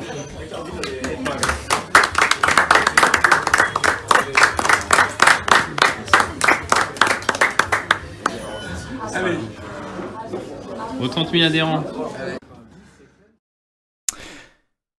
Eh bien, rebonsoir à tous. Nous revoici, euh, nous voici ensemble pour cette deuxième partie de cet entretien en direct avec Charles-Henri Gallois. Euh, puisque c'est un entretien à dominante économique, euh, je vais en profiter pour euh, parler un petit peu chiffres. Euh, merci à tous, euh, nous avons dépassé les 1000 pouces bleus. Voilà, alors euh, à partir de maintenant, je ne peux plus vraiment euh, compter. Donc, euh, bah écoutez, je vous invite à continuer pour que je puisse annoncer les 2000. Hein. Voilà, écoutez. euh, alors, nous reprenons les questions. Question de si. Monsieur Gallois, euh, qu'avez-vous à dire aux agriculteurs qui manifestent en ce moment sur le territoire? Euh, Quelles sont les propositions de l'UPR suite à la sortie de l'Union européenne? Écoutez, l'UPR ne va pas seulement dire, comme les autres, qu'on les comprend, l'UPR leur explique les, les causes. C'est vrai que les agriculteurs, qu'est-ce qu'ils constatent? Les agriculteurs, ils voient des normes qui, euh, qui ne cessent d'augmenter. Alors, il y a des normes françaises aussi, mais il y a bien évidemment les, normes européennes. Alors que dans le même temps, ils se voient euh, concurrencés par des produits qui ne respectent pas du tout les mêmes normes et des produits euh, qui les mêmes normes sanitaires, les mêmes normes sociales, les mêmes normes environnementales. Et ils voient les accords de libre-échange qui se, qui se multiplient. J'en ai parlé tout à l'heure, le CETA, le Mercosur. Et il faut savoir, par exemple, je parlais de la, filière bovine. Euh, le bœuf euh, au, Canada, le prix de revient est euh, deux fois moindre qu'il n'est en France, c'est quatre fois moindre en Argentine ou au Brésil. Donc il est évident que nos éleveurs ne pourront pas lutter contre cela. Donc c'est une mort programmée, on le voit euh, avec euh, un nombre d'agriculteurs qui ne cesse de baisser. On met frontalement ces agriculteurs en concurrence avec, euh, ces pays-là, et c'est dramatique, puisque euh, la France est en train de, de devenir limite importateur net au niveau de l'agriculture. On ne va même plus bientôt assurer no- notre souveraineté euh, alimentaire. Et ça, c'est lié directement à l'Union européenne, de par la négociation des traités, de par l'agriculture intensive qui est poussée par les articles 38 et 39 du TFUE. Et ça, les agriculteurs doivent l'avoir en tête. De même qu'ils doivent avoir en tête que la PAC, la politique agricole commune, c'est l'argent, c'est de l'argent français. On a souvent fait croire aux agriculteurs que l'Europe les protégeait euh, via la PAC, mais chaque année, la France donne 23 milliards d'euros à l'Union européenne, qui lui en restitue grosso modo 14. Ça veut dire que chaque année, la France perd 9 milliards d'euros. Donc la PAC est de l'argent français, et nous, on rassure les agriculteurs, mais on leur donne des solutions, puisqu'on leur dit qu'on va sortir de l'Union européenne, donc on va pouvoir les protéger et se défaire de ces traités de libre-échange que sont le CETA ou celui qui va être mis en place avec le Mercosur et peut-être demain le TAFTA, et qu'on remplacera la PAC par une PAN, une politique agricole nationale, et euh, qui sera mise en place, comme ça a été euh, d'ailleurs expliqué dans notre programme. Et à cet égard, j'invite euh, tous les, adhérents UPR d'Île-de-France ou même d'ailleurs qui se rendent au, au salon de l'agriculture ce samedi, puisqu'il va y avoir une délégation UPR emmenée entre autres par Christophe Blanc, qui est notre responsable national de l'agriculture, et peut-être même la présence de François Célineau, puisque François Asselineau devait être en Guyane, mais euh, suite aux grèves, son, vol est euh, repoussé. Donc il est possible également euh, que François Asselineau soit là le samedi. Donc on vous attend avec une grande délégation UPR et la délégation Île-de-France compte sur vous. Il y aura des tracts justement pour informer les agriculteurs de l'origine de, de leurs mots, c'est-à-dire l'Union européenne. Donc contrairement aux autres, puisque vous allez voir tous les responsables politiques qui vont dire aux agriculteurs euh, on vous comprend, euh, c'est dur, oui, il faudra trouver des solutions et des promesses sans lendemain. L'UPR leur explique les causes et les solutions qu'on peut mettre en place concrètement pour les aider, pour les protéger et pour qu'ils puissent vivre dignement de leur travail.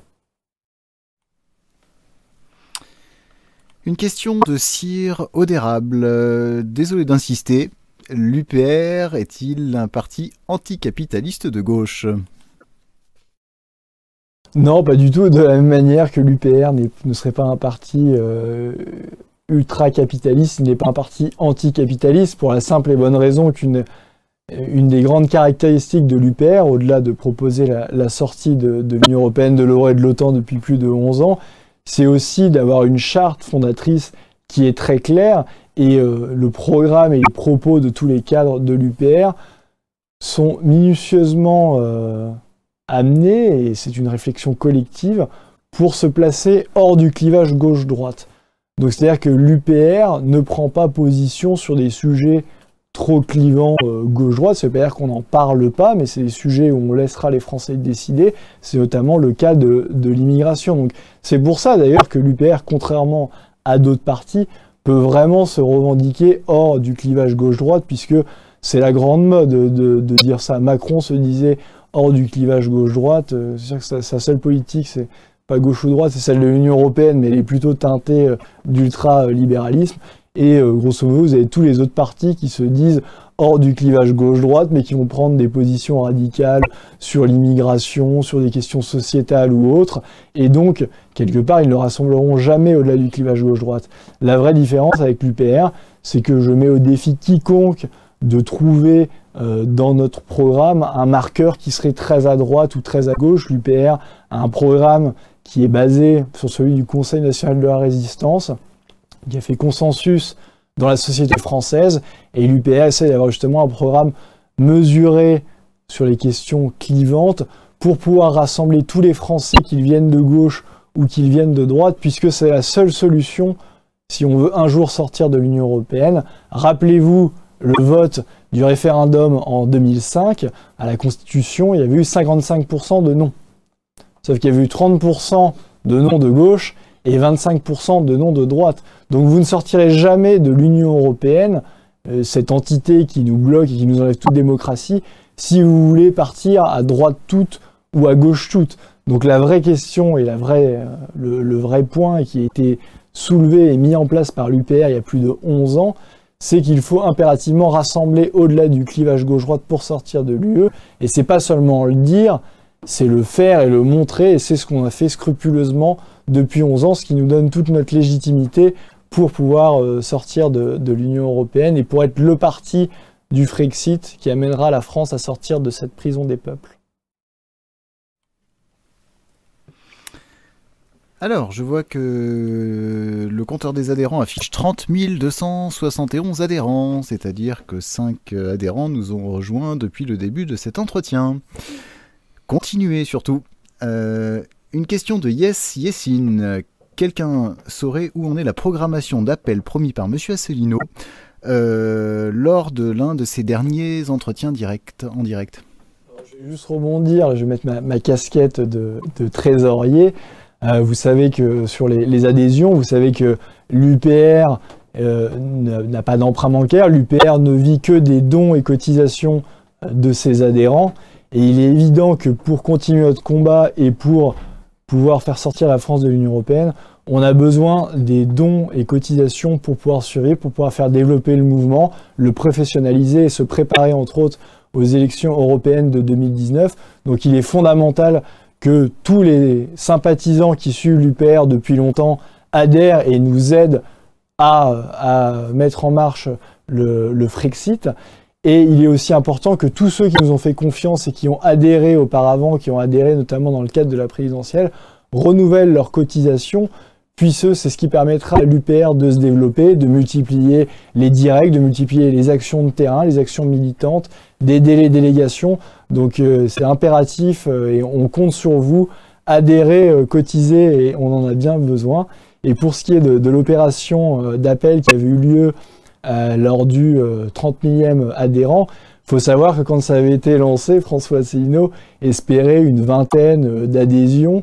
Et euh, il y en a eu au final une soixantaine, donc il a commencé les appels, il en a fait je crois une, une quarantaine, et il est vrai qu'il lui reste 20, 20 euh, coups de fil à passer, mais il ne les a pas, euh, il ne les a pas oubliés, il, trouve, il cherche le temps, et il va les passer dans les, dans les jours ou dans les semaines qui viennent, mais il est vrai qu'il a, a un petit peu de retard, mais ce qui est une bonne chose puisque ça montre le, le succès que, que l'opération avait eu lieu, et, et c'est vrai que ce, ces 30 000 adhérents, c'est quelque chose de très symbolique pour nous. Et, euh, il y a eu un succès, euh, un succès massif et, ce, direct a précédé les, les 30 000 adhérents et a très très bien fonctionné.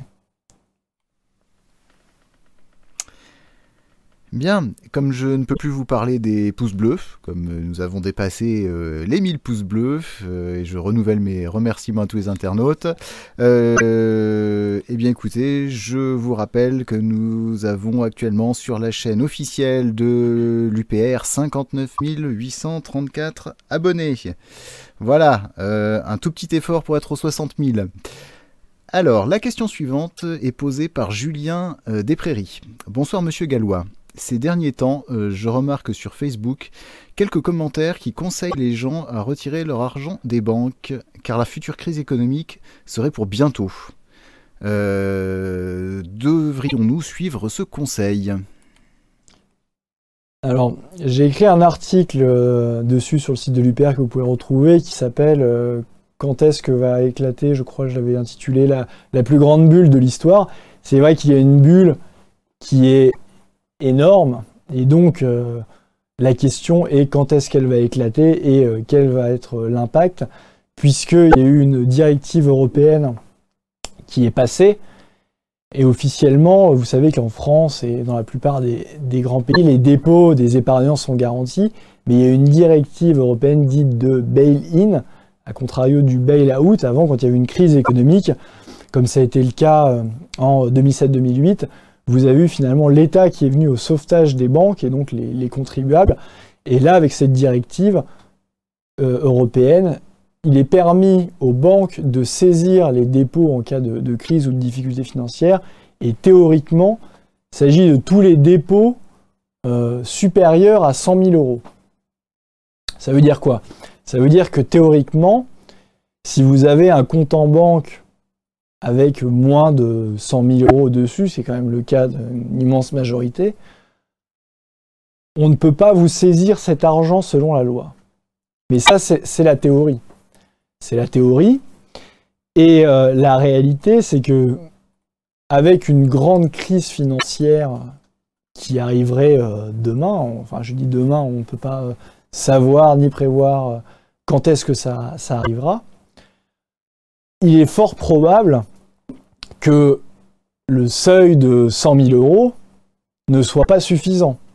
Et donc, dans ces conditions, il est possible que, comme il y a un précédent, et d'ailleurs il y a eu le précédent chypriote qui a servi de, laboratoire, euh, je crois que c'était en 2011 ou 2012 si je ne dis pas de bêtises, où il y a eu comme ça une saisie des dépôts, il est possible qu'il euh, il bloque la possibilité de retrait et qu'il baisse ce seuil pour pouvoir se servir et euh, renflouer, euh, renflouer les banques.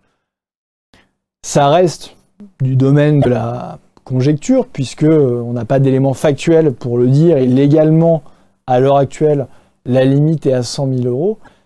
Mais évidemment, il n'est pas exclu. Alors après, je ne vais pas dire qu'il faut retirer son argent des banques. De toute façon, on a besoin au, quotidien euh, pour fonctionner, pour payer les factures euh, ou autres. On est euh, quasiment obligé d'avoir un, compte bancaire. Mais, il est évident que, en tout cas, si vous avez plus de 100 000 euros sur votre compte en banque, je vous conseillerais de, pour le coup, de, diversifier pour éviter cette saisie qui, pour le coup, légalement sera sera, sera faite en cas de crise financière. Si vous avez, mettons, 150 000 euros sur un compte en banque, ils vous prendront à minimum 50 000 euros si jamais la banque dans laquelle vous avez votre argent est en grande difficulté financière, ce qui ne montrera pas d'être le cas de, la plupart des banques en cas de grande crise systémique. Bien, euh, j'ai beaucoup parlé des pouces bleus euh, jusqu'à présent. Je crois que c'est peut-être maintenant le moment aussi euh, de rappeler à nos abonnés qui peuvent aller liker la page de l'UPR et la page de, François Asselineau sur Facebook. alors, question suivante de Smerapful. Récemment, la Fed a remonté ses taux. Cela a provoqué des remous boursiers avec une tendance à la baisse les deux semaines passées. Quelles, en sont les conséquences pour l'euro? Alors, théoriquement, euh, dans une économie qui marcherait euh, normalement, une remontée euh, des taux aux États-Unis devrait amener une, une dépréciation de l'euro par rapport aux États-Unis, enfin par rapport au dollar. Mais c'est pas le, taux d'intérêt, ce n'est pas la seule composante euh, qui détermine le, taux de change. Vous avez aussi euh, la, balance commerciale. Au niveau de la balance commerciale, la zone euro, et c'est le, fait de, l'Allemagne, est majoritairement et, de manière écrasante excédentaire. Et donc c'est pourquoi sur le long terme, il est logique que euh, l'euro s'apprécie quand bien même euh, la Fed euh, augmente, euh, ses, taux d'intérêt.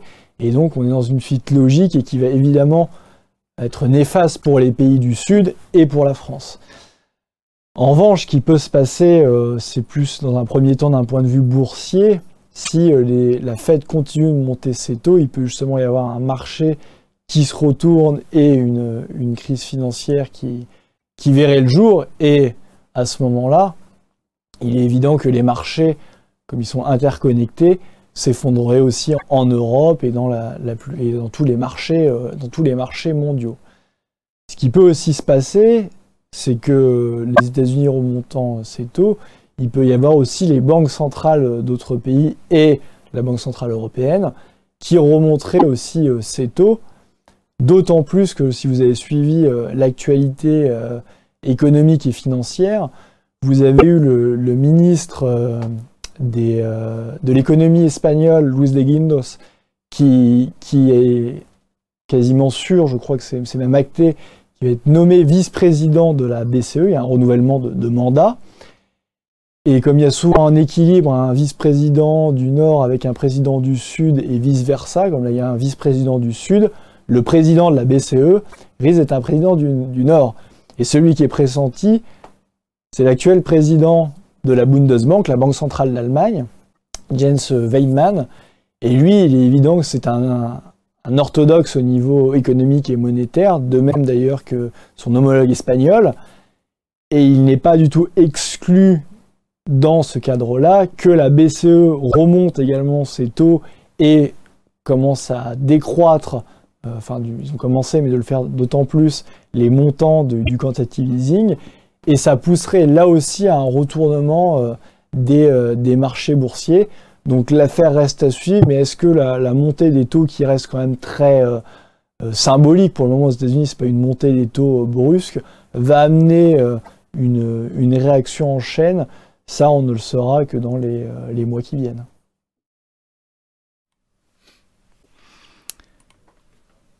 Une question de Aki no Yuki. La France donne plus à l'Union européenne qu'elle ne reçoit.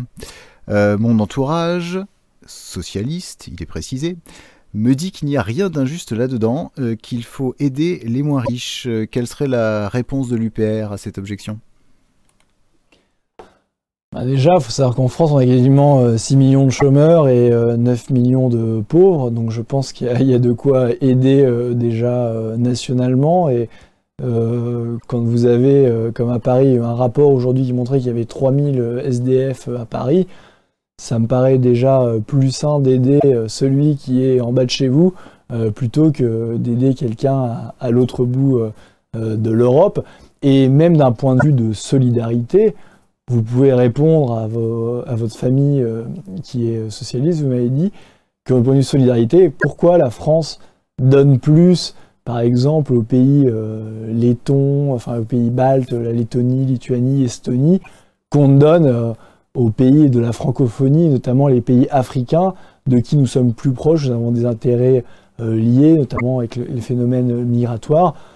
Si on veut vraiment aider, demandez-leur pourquoi on donne, on donne euh, 50 euh, ou 100 fois plus à l'Estonie ou à la Lituanie qu'au Cameroun ou au Sénégal.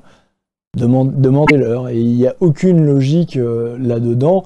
Et euh, d'autant plus quand vous avez une pauvreté euh, rampante et, croissante en France. L'UPR n'est pas du tout pour arrêter toute l'aide au développement, mais vous pouvez aussi leur répondre qu'avec ces 9 milliards d'euros, ça correspond à l'embauche de euh, 15 000 policiers ou gendarmes, euh, 15 000 inf- plus 15 000 infirmières, plus euh, 60 hôpitaux, plus euh, 40 crèches, plus 20 000 kilomètres de routes nationales. Quand on n'est pas capable euh, d'entretenir ces routes nationales, bah, on baisse les limitations de vitesse pour essayer de, freiner la mortalité. Mais la réalité, c'est qu'il y a actuellement un sous-investissement en France. Il y a une pauvreté euh, qui se note de plus en plus en France. On a beau euh, dire aux gens que tout va bien, que la croissance revient, etc. Quand vous parlez autour de vous et que vous regardez, non, le chômage ne diminue pas et vous avez une pauvreté qui est galopante. Et je pense que le rôle d'un chef d'État, c'est d'abord de s'occuper de ses concitoyens, même ça ne veut pas dire qu'on arrête l'aide au développement, il faut, euh, il faut euh, prioriser.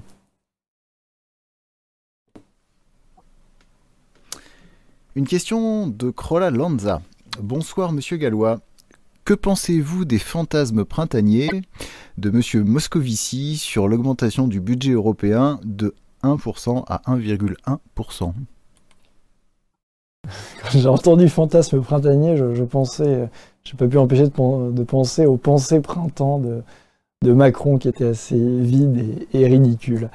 Euh, bah, Moscovici, comme, beaucoup de dirigeants français, quand ils parlent de l'Union européenne, euh, il, il rêve éveillé. Il est bien évident. euh, Je ne sais pas si vous avez suivi euh, l'histoire, euh, vous allez me dire que ça n'a rien à voir, mais si c'est lié, l'histoire de la, liste euh, transnationale euh, que voulait Emmanuel Macron au niveau des élections européennes. Pourquoi ça a été refusé? Ça a été refusé parce que le groupe majoritaire au Parlement européen, qui est le, PPE, donc c'est le Parti populaire européen, ou juste comme ça, c'est grosso modo les Républicains, le Partido Popular en Espagne, le CDU en Allemagne, etc. Ils ont refusé puisqu'ils ont dit que dans le cadre du Brexit, comme euh, l'Union européenne allait perdre des fonds, le Royaume-Uni étant un contributeur net à l'Union européenne, dans le cadre du Brexit, le budget de l'Union européenne va se réduire comme peau de chagrin, et donc plutôt que de mettre des députés sur liste transnationale, il valait mieux mettre de côté ces députés et laisser les postes vacants pour réaliser des économies comme on avait le Brexit. Donc quand vous en êtes à faire des économies sur une quarantaine de députés, il faut vraiment rêver éveillé pour penser que les pays membres vont accepter d'augmenter euh, le budget de l'Union européenne. Et d'ailleurs, euh, je tiens à préciser qu'ils sont assez drôles quand ils parlent de budget de l'Union européenne en disant non, non, attendez, euh, ça va rien coûter aux États membres puisqu'on va faire des prélèvements directs. Sauf que les prélèvements et les ressources directes, c'est des impôts directs sur les citoyens, donc c'est vous ou moi qui le paierons, et donc in fine, euh, c'est la, la France, c'est les Français. Alors, certains vont se dire que la voix off fait une petite obsession sur les chiffres ce soir. Nous en sommes à 59 847 abonnés sur la chaîne euh, officielle euh, de l'UPR. Euh, voilà, plus que 153 pour arriver aux 60 000. Euh, petite précision également, n'oubliez pas de cliquer sur la petite cloche si vous voulez être notifié quand il y a de nouvelles vidéos. Une question maintenant de Pone Wefu. Bonsoir Monsieur Gallois. Quel sera l'objectif de la Banque de France en ce qui concerne le taux de change du franc? Posé cette question à Vincent Brousseau. Euh, non, non, je, rigole. le- le- Comme je vous l'ai dit, l'économie française, grosso modo, si on regarde euh, l'histoire et d'après euh, et d'après notre structure économique, elle vit bien avec un, euro, donc maintenant un nouveau franc, comme on veut sortir au, au taux de 1 pour 1, égale 1 dollar. Sauf que pour le moment, on est grosso modo à 1 euro pour euh, 1,22 dollars. Donc ça veut dire que le nouveau franc devra se déprécier. Alors ça dépendra du taux quand ça sera effectif, mais c'est de l'ordre de 20%. 20% de dépréciation. Mais si on était à 1 euro égale 1,10, comme ça a été le cas dans, euh, la plupart de l'année 2017, ça serait que 10% de dépréciation. Donc ça dépendra du taux actuel euro-dollar au moment de, la sortie. Et, euh, les conséquences euh, ne seront évidemment pas néfastes, comme je l'ai expliqué. Et Asti, je vous invite à regarder la, partie de, ma conférence sur les, peurs de la sortie de l'euro, qui parle justement des peurs de la, dépréciation euh, du nouveau franc, qui sont euh, fantasmées bien souvent. Florian J. Euh, aimerait savoir ce que vous pensez du principe de transmission patrimoniale des entreprises, comme c'est le cas en Allemagne, afin de préserver les entreprises familiales. Alors j'imagine que c'est au niveau des, droits de, succession. Excusez-moi. Euh, alors c'est vrai qu'en Allemagne, ils ont un, réseau de PME, un tissu de PME très, euh, dense, beaucoup plus dense euh, que chez nous et surtout très tourné vers l'export. C'est historique et c'est traditionnel. Donc je, je, ne vais pas dire, je vais répondre à la question, mais je ne vais pas dire que c'est parce qu'il y a cette, euh, euh, mesure que l'Allemagne a un tissu de PME plus important et qu'ils exportent, puisque euh, ça existe depuis, depuis au moins le, 19e siècle. Néanmoins, c'est une mesure qu'on peut envisager pour garder, garder les entreprises familiales qui sont bien souvent vendues mais qui sont bien souvent vendus, pas forcément parce qu'il n'y a pas de repreneur euh, dans la fin. Parce qu'il n'y a pas de repreneur dans la famille. Il y a des fois, il y a des repreneurs, donc c'est une question euh, fiscale qui peut les bloquer, mais bien souvent, il y a une problématique parce que euh, les enfants ne veulent pas forcément reprendre. C'est pas facile de, gérer une entreprise à l'heure actuelle. Et parfois, les enfants, dans, le, dans un calcul court terme de, de gros gains, veulent eux-mêmes vendre une entreprise qui était familiale. Donc c'est bien souvent plus compliqué qu'une simple question euh, fiscale. C'est quelque chose euh, qui, devra, euh, qui devrait être étudié à la loupe. Je n'ai pas tous les éléments sous la main pour vous répondre de façon précise, donc je ne vais pas vous faire de la Macron en vous disant oui, on va le faire, allez-y, il n'y a pas de problème. On étudiera la question et je ne vais pas vous répondre de manière trancher euh, ce soir, même si c'est une option qui, peut être euh, étudiée.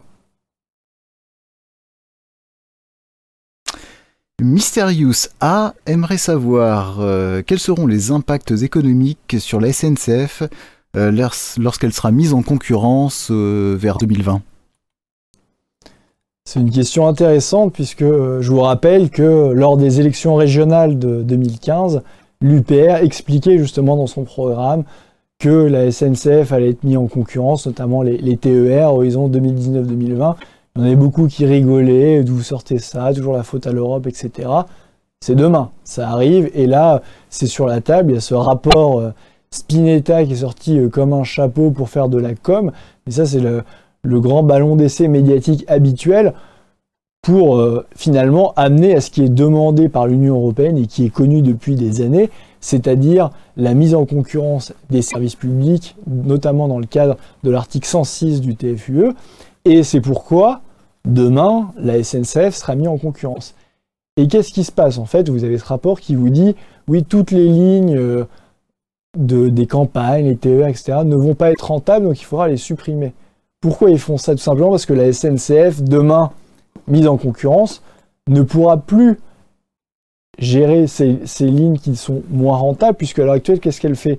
Elle a des gains importants sur les lignes dites rentables de TGV ou autres, ce qui permet de financer en partie les lignes moins rentables des zones rurales pour assurer une égalité de territoire, une égalité de service. C'est le principe d'un service public. Demain, la SNCF mise en concurrence, c'est-à-dire que vous allez avoir la SNCF et un autre opérateur sur les lignes TGV qui sont très rentables. Donc la SNCF sera beaucoup moins rentable de par la mise en concurrence sur ces lignes-là, elle ne pourra plus assurer les désertes sur les lignes rurales. Et d'ailleurs, vous avez déjà dans le fret cette concurrence, on n'en parle pas, mais elle existe déjà par le biais de l'Union européenne. Et vous avez euh, Cargo Euro ou Cargo, je n'ai plus le, nom exact. Vous avez une entreprise qui est une filiale de la Deutsche Bahn, qui est l'équivalent de la, de la, SNCF en Allemagne, qui concurrence la SNCF sur le territoire national en ce qui concerne le fret. Et le fret, c'est en plus déjà un des euh, secteurs qui devrait être développé d'un point de vue écologique et où la SNCF devrait être à la pointe. Et on voit au contraire qu'on est euh, concurrencé sur le territoire national par d'autres euh, entreprises. Et ça, c'est la conséquence directe de notre appartenance à l'Union européenne. Et on ne peut pas, comme c'est le cas de beaucoup, comme d'habitude, de chouiner sur les conséquences, mais de ne pas regarder les causes. Alors ça, les, spécialistes et les partis politiques, vous allez voir euh, Jean-Luc Mélenchon, certainement Benoît Hamon, euh, vous allez tous les voir, je ne sais pas qui va être à la tête du, PS demain, se plaindre en disant que c'est un scandale, euh, que fait Monsieur Macron, tous ces gouvernements Macron. La réalité, c'est que ça vient de l'Union européenne, et en ne dénonçant pas l'Union européenne, en ne proposant pas le Frexit, ils sont eux-mêmes complices de tout ça, et ça c'est important de le dire. Alors, je crois que ça faisait un petit moment que je vous avais pas parlé du nombre d'abonnés sur la chaîne euh, officielle de l'Union populaire républicaine sur YouTube. 59 852 abonnés, plus que 148 euh, pour franchir les 60 000 abonnés. Ce serait une très très belle performance. Euh, une question de Pierre Sécure. Bonsoir Monsieur Gallois et bonsoir à tous. Connaît-on le nombre ou pourcentage de travailleurs pauvres en Allemagne qui pourtant annoncent, est-ce vrai, 4,5% de chômage. Il y avait des chiffres qui circulaient de quasiment 25%, euh, soit quasiment un quart. Vous savez a... C'est très récent qu'il y a un SMIC en Allemagne. Il n'y avait pas de SMIC avant en Allemagne, donc vous pouvez très bien embaucher quelqu'un à 1 euro de l'heure. Et encore, ce qu'on appelle SMIC, qui a été mis en place en Allemagne, n'est pas un vrai SMIC, puisque vous avez tout un tas de catégories sociales qui sont euh, exemptées. Vous avez notamment les, les jeunes travailleurs. Il a été question lors de, lors de l'arrivée des migrants en Allemagne de pouvoir faire travailler des migrants justement à 1 euro de l'heure, qui est, l'humanité, enfin, c'est de l'esclavage moderne.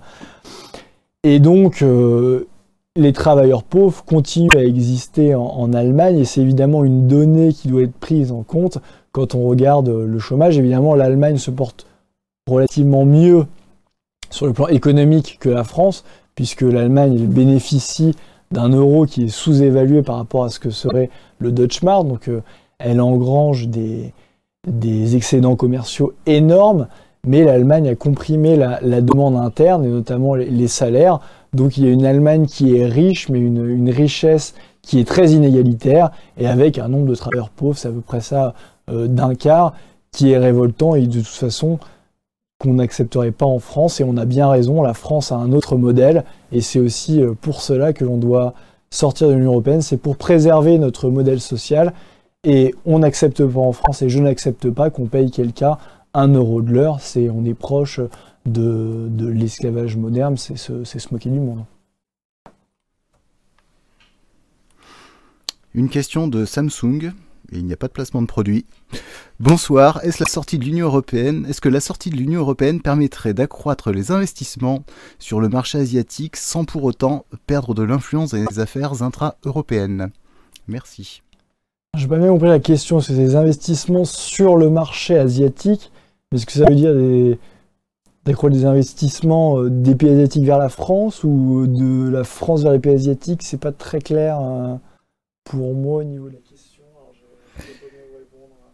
Euh, le fait, oui, de sortir de, l'Union européenne pourrait peut-être permettre d'accroître donc les investissements vis-à-vis du marché asiatique, mais est-ce que on ne perdrait pas de l'influence sur les marchés ou des parts de marché dans la zone dans la zone euro, à l'intérieur même de la zone euro?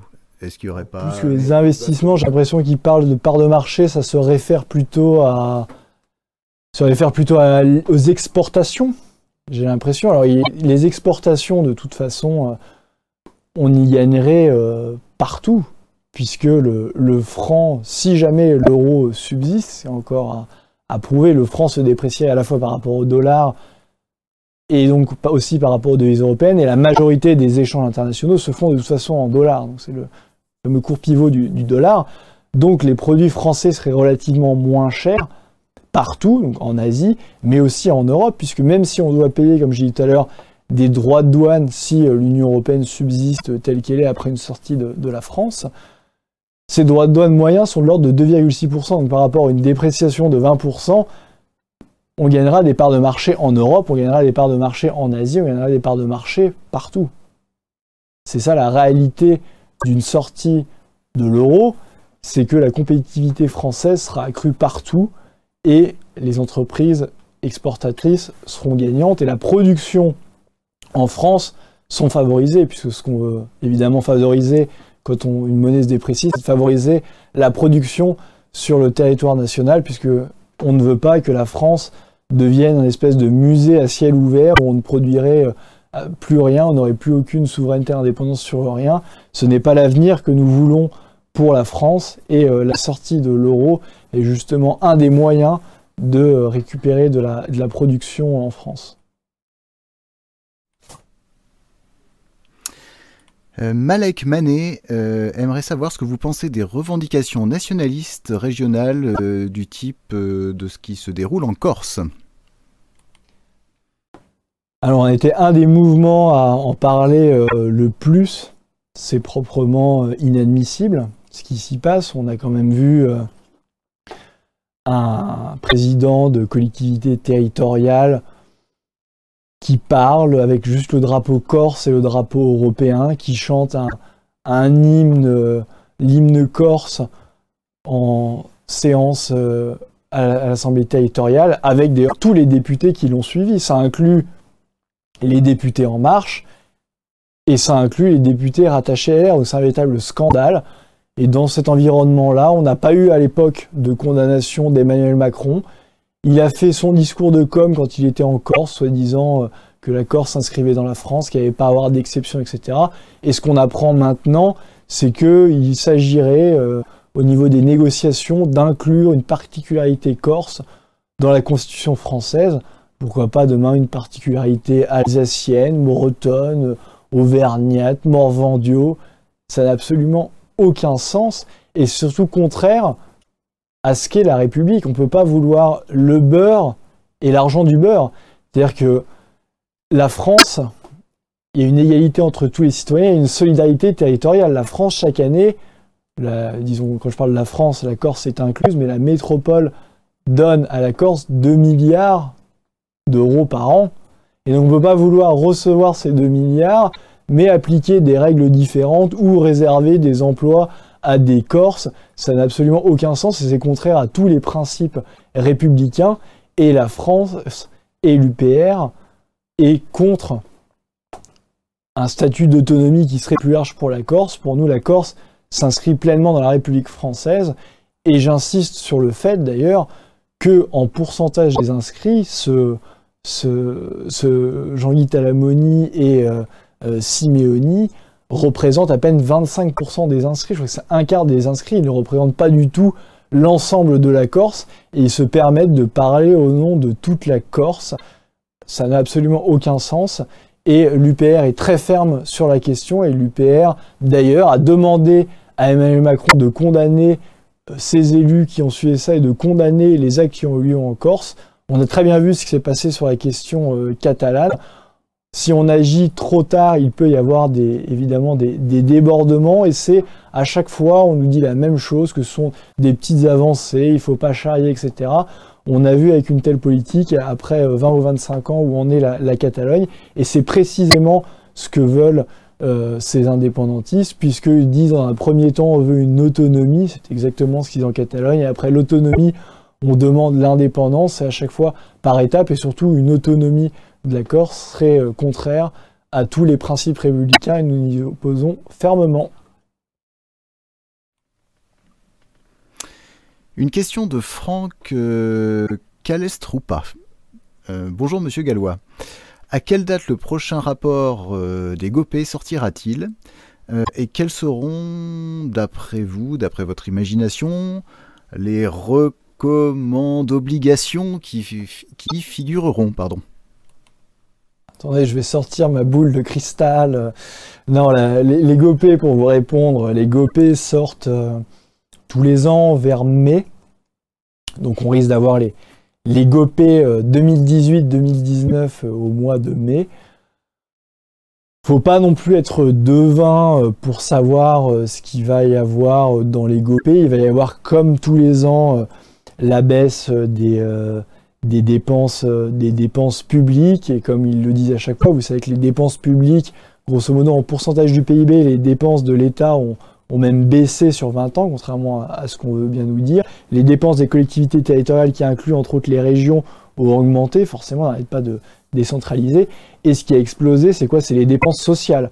Pourquoi? Parce qu'il y a plus de chômage, il y a une population vieillissante, donc il y a plus de dépenses de santé.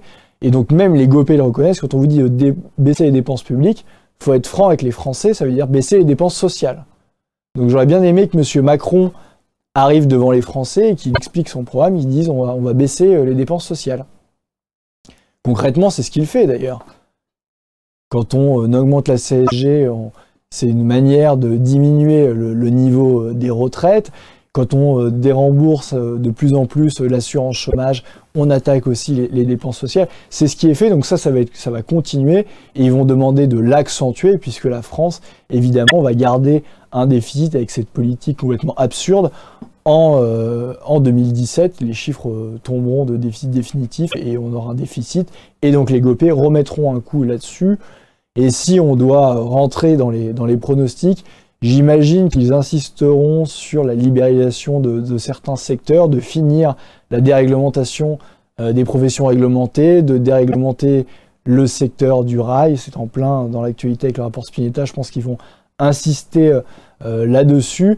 Et ils vont aussi insister sur la baisse de l'impôt sur les sociétés. Vous savez que c'est déjà dans, dans, le, dans le, plan de, loi de, finances et euh, ça va continuer de baisser euh, l'impôt sur les sociétés. Ils vont continuer là-dessus et sans doute insister aussi sur la, sur la baisse, euh, sur la baisse des, des charges. Ça, c'est des éléments qu'on trouvera à coup sûr et ils vont peut-être insister sur tout ce qui est seuil des entreprises pour revenir à la charge et les diminutions des échelons territoriaux, c'est-à-dire ce qui est en cours, c'est la suppression des départements et c'est la suppression euh, des communes via des regroupements euh, forcés. Je pense que ce sera ces points-là qui seront dans les, prochaines GOP. Alors, il est 23h, mais nous allons prendre encore euh, quelques questions. Évidemment, nous avons commencé avec quasiment un quart d'heure de, retard. Donc voilà, ça nous laisse l'occasion de, prendre plusieurs questions d'ici là. Alors, euh, celle-ci est posée par Éric Kernin. Monsieur Gallois, euh, d'où vient cette proposition saugrenue de compter l'économie parallèle au calcul du PIB Bien, figurez-vous que c'est une demande, je ne l'invente pas, de l'Union européenne également. Mais la France ne l'a appliquée qu'à moitié. Vous savez que le, Royaume-Uni, l'Espagne et l'Italie ont déjà intégré dans leur PIB non seulement le trafic de drogue, mais aussi la prostitution. C'est quand même euh, fort de café c'est quand même hallucinant déjà en soi, puisqu'il est évident que quand on parle notamment de trafic de drogue, c'est quelque chose dans une société euh, équilibrée qui est euh, qu'on considérerait comme néfaste ou nuisible. Mais euh, le PIB, vous savez que normalement, c'est la somme des valeurs ajoutées. C'est-à-dire que l'Union européenne considère que le trafic de drogue est une valeur ajoutée. C'est dingue. On marche complètement sur la tête. Et la France, comme je l'ai dit, a fait les choses, euh, ou va faire les choses à moitié, puisque l'INSEE a accepté euh, la demande d'Eurostat concernant l'intégration du trafic de drogue dans le PIB français, ce qui permettra d'augmenter d'ailleurs artificiellement euh, une, hausse de la croissance du PIB, d'autant que vous ne pouvez pas mesurer de manière fiable le trafic de drogue, ou alors il faut nous expliquer comment ils font. Et en revanche, l'INSEE n'a pas accepté d'intégrer euh, le calcul, dans le calcul du PIB, la prostitution, parce que la prostitution est aussi interdite en, France, ce qui n'est pas forcément le cas d'ailleurs de, l'Espagne, de l'Allemagne ou, d'autres pays. Mais elle ne l'a pas fait. Alors j'imagine que peut ce sera peut-être fait dans un ou deux ans, le temps d'acclimater les citoyens à l'inclusion du, trafic de drogue dans le PIB. c'est assez dingue et c'est quand même le symptôme d'une société euh, complètement à la dérive et euh, de dirigeants euh, européens qui ne savent plus quoi faire pour montrer qu'il y a de la croissance et que leur, leur, leur système est bon, puisque quand on en est à intégrer le trafic de drogue et la prostitution dans le PIB, demain, pourquoi pas intégrer les assassinats, on peut imaginer tout et n'importe quoi, c'est du délire. Une question de Lombax76 Ratchet. Bonsoir Monsieur Gallois. Comment expliquer que des personnes bien informées, comme des profs enseignants dans les écoles de management ou des écoles de commerce, euh, soient plutôt réticents aux idées économiques de l'UPR ah, c'est pas une question d'éducation ou euh, d'information, il y a quand même un, formatage qui est, qui est très important. Il y a beaucoup de personnes qui ont plein de, de certitude, mais qui finalement connaissent assez peu le sujet. D'un point de vue politique, il y a plein de personnes qui ont beaucoup euh, d'éducation ou qui, travaillent beaucoup et qui, d'ailleurs, et qui ne s'intéressent pas à la, politique et qui ne regardent pas le, fond des choses. Donc, quand on n'a pas beaucoup le temps de s'intéresser à la politique et qu'on ne va pas au fond des choses, on s'informe parce qu'on a entendu euh, un tel sur France Inter, un tel sur TF1, et il y a tous les, les commentaires qui rentrent inconsciemment dans le, dans le, dans le cerveau des gens. Il euh. faut savoir qu'en France, on fait euh, la, promotion de l'Union européenne, si j'ose dire, du berceau à la tombe. Et euh, même moi, par, par défaut, quand j'étais plus jeune, j'étais j'étais plutôt pro-européen, parce que j'ai des amis espagnols, italiens, je suis pas du tout anti-Union européenne, parce que je détesterais les autres, ça c'est du baratin, mais c'est au contraire, quand on se renseigne, quand on justement on étudie, avant de connaître l'UPR, j'avais déjà compris que l'euro était une absurdité euh, en soi, quelque chose qui ne pouvait pas marcher. Et après, en grattant, j'ai découvert l'UPR je me suis plus intéressé à d'autres éléments, notamment géopolitique, à la mainmise des États-Unis sur, sur l'Union européenne. Mais de facto, en ayant fait des, des études, si je m'étais pas intéressé à la question monétaire, donc je m'étais pas rendu compte par moi-même que, l'euro était quelque chose d'absurde, j'aurais peut-être pas eu le cheminement que j'ai eu et je serais peut-être un euro BA comme euh, ceux qui peuplent euh, une grande majorité des, bandes des écoles et, de l'université. Il y, a, des gens qui ne connaissent pas forcément, qui ne s'intéressent pas, et c'est pas parce qu'on a fait des, des études qu'on va euh, connaître euh, tel sujet. C'est souvent assez, euh, assez spécialisé et il n'y a pas de raison, c'est pas c'est pas un discriminant d'études qui va faire que vous compreniez mieux le fonctionnement de l'Union européenne. Et donc quand vous le comprenez mieux, vous êtes forcément pour le, pour le Frexit.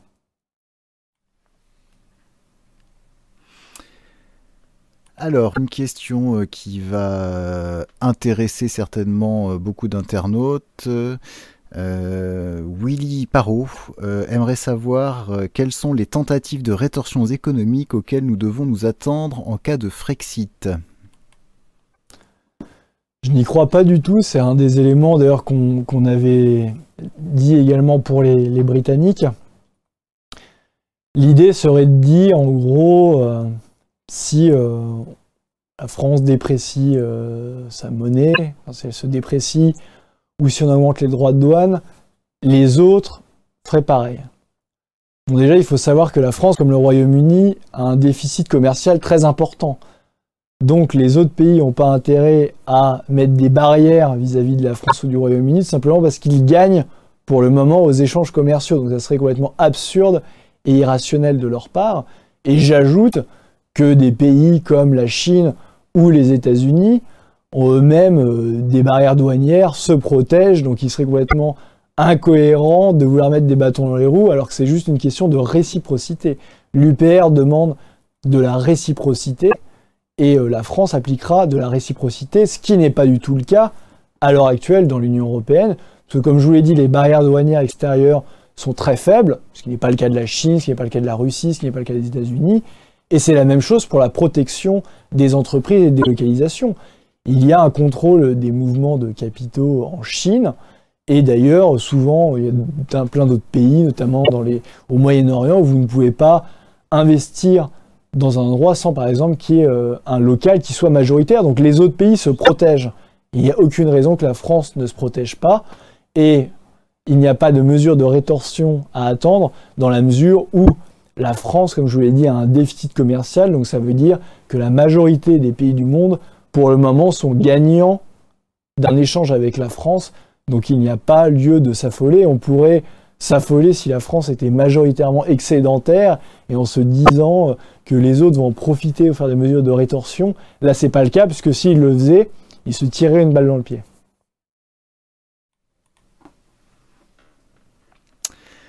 Clément Dupuis aimerait connaître votre position sur la sédition catalane. Comment aurait réagi l'UPR euh, Il aimerait connaître votre position sur ce sujet avant de déclarer l'indépendance de l'Alsace. Déjà, je lui dis de ne pas le faire, de ne pas déclarer euh, l'indépendance de, l'Alsace. Non, tout simplement, le problème de l'Espagne, là, l'Espagne, c'est un schéma très différent de la France. C'est un pays qui a historiquement toujours oscillé entre euh, euh, régions fortes et décentralisation, alors que la France est un pays qui s'est fait par la centralisation. Donc, c'est deux schémas complètement différents. Il y a toujours eu plus d'indépendance de ces régions-là. Et d'ailleurs, même la Catalogne, au moment du vote de la constitution euh, post-franquiste, il y avait eu que 30% des inscrits qui avaient voté pour, même si au niveau des, votants, le oui l'emportait. Donc il n'y a pas les, mêmes revendications en Catalogne qu'en France, mais ce qu'il faut comprendre, c'est que ce qui s'est passé en Catalogne, c'est exactement ce qui pend au nez en France, c'est-à-dire qu'on a laissé, le, gouvernement espagnol a laissé de plus en plus d'autonomie en Catalogne. Il faut savoir qu'en Catalogne, tous les cours sont donnés, euh, j'ai même fait un échange universitaire, donc je le sais, que la majorité des cours sont donnés en catalan. Le, catalan est présent partout, il y a une autonomie qui est très grande, autonomie euh, budgétaire financière. Et finalement, la Catalogne étant plus riche que le reste de l'Espagne, ils se disent bah, pourquoi continuer de payer pour le reste de l'Espagne et ne pas prendre son indépendance Là où c'est complètement euh, fallacieux et où les, les dirigeants indépendantistes catalans sont des menteurs, c'est qu'ils disent qu'ils veulent faire leur indépendance dans le cadre de l'Union européenne. Or, on sait pertinemment que l'Union européenne qui décide de 75 à 80% des lois, qui décide d'une politique budgétaire, monétaire, économique, une Catalogne dans l'Union européenne n'aura absolument aucune indépendance. Et c'est passé du joug de Madrid à celui de Bruxelles. Donc il y a peut-être une forte aspiration en Catalogne d'indépendance, mais ils sont menés par une bande de menteurs, que ce soit Puigdemont, Junqueras et tous les, dirigeants catalans. Et c'est la même chose en France, sur la Corse. Quand il parle d'indépendance, Jean-Guy Talamoni avait dit qu'il verrait une Corse de son vivant, une Corse indépendante dans le cadre de l'UE. Mais quelle indépendance? Il se moque vraiment du monde. Il sait prendre les Corses et même le reste des Français pour des imbéciles. Et ce qu'il faut faire, c'est être très ferme dès le début comme ce qu'ils n'ont pas fait finalement en Catalogne, c'est-à-dire que l'UPR, comme je vous l'ai dit, interdirait déjà de facto tout statut d'autonomie différent d'inscription de la Corse dans la Constitution, et l'UPR ne tolérerait pas que les symboles de la République soient bafoués, comme c'est le cas quand euh, un dirigeant d'une collectivité territoriale parle sans le drapeau français, ne tolérerait pas tout cela, point à la ligne.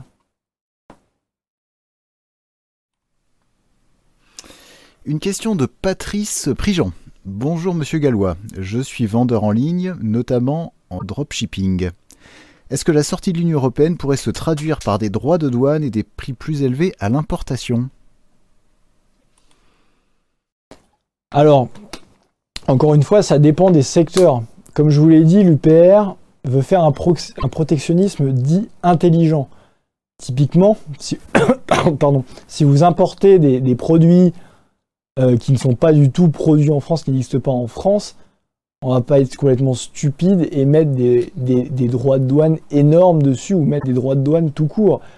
L'idée est que s'il y a une production naissante en France ou s'il y a une industrie qu'on veut relancer, là on mettra des droits de douane pour permettre à l'industrie naissante ou renaissante en France de se développer.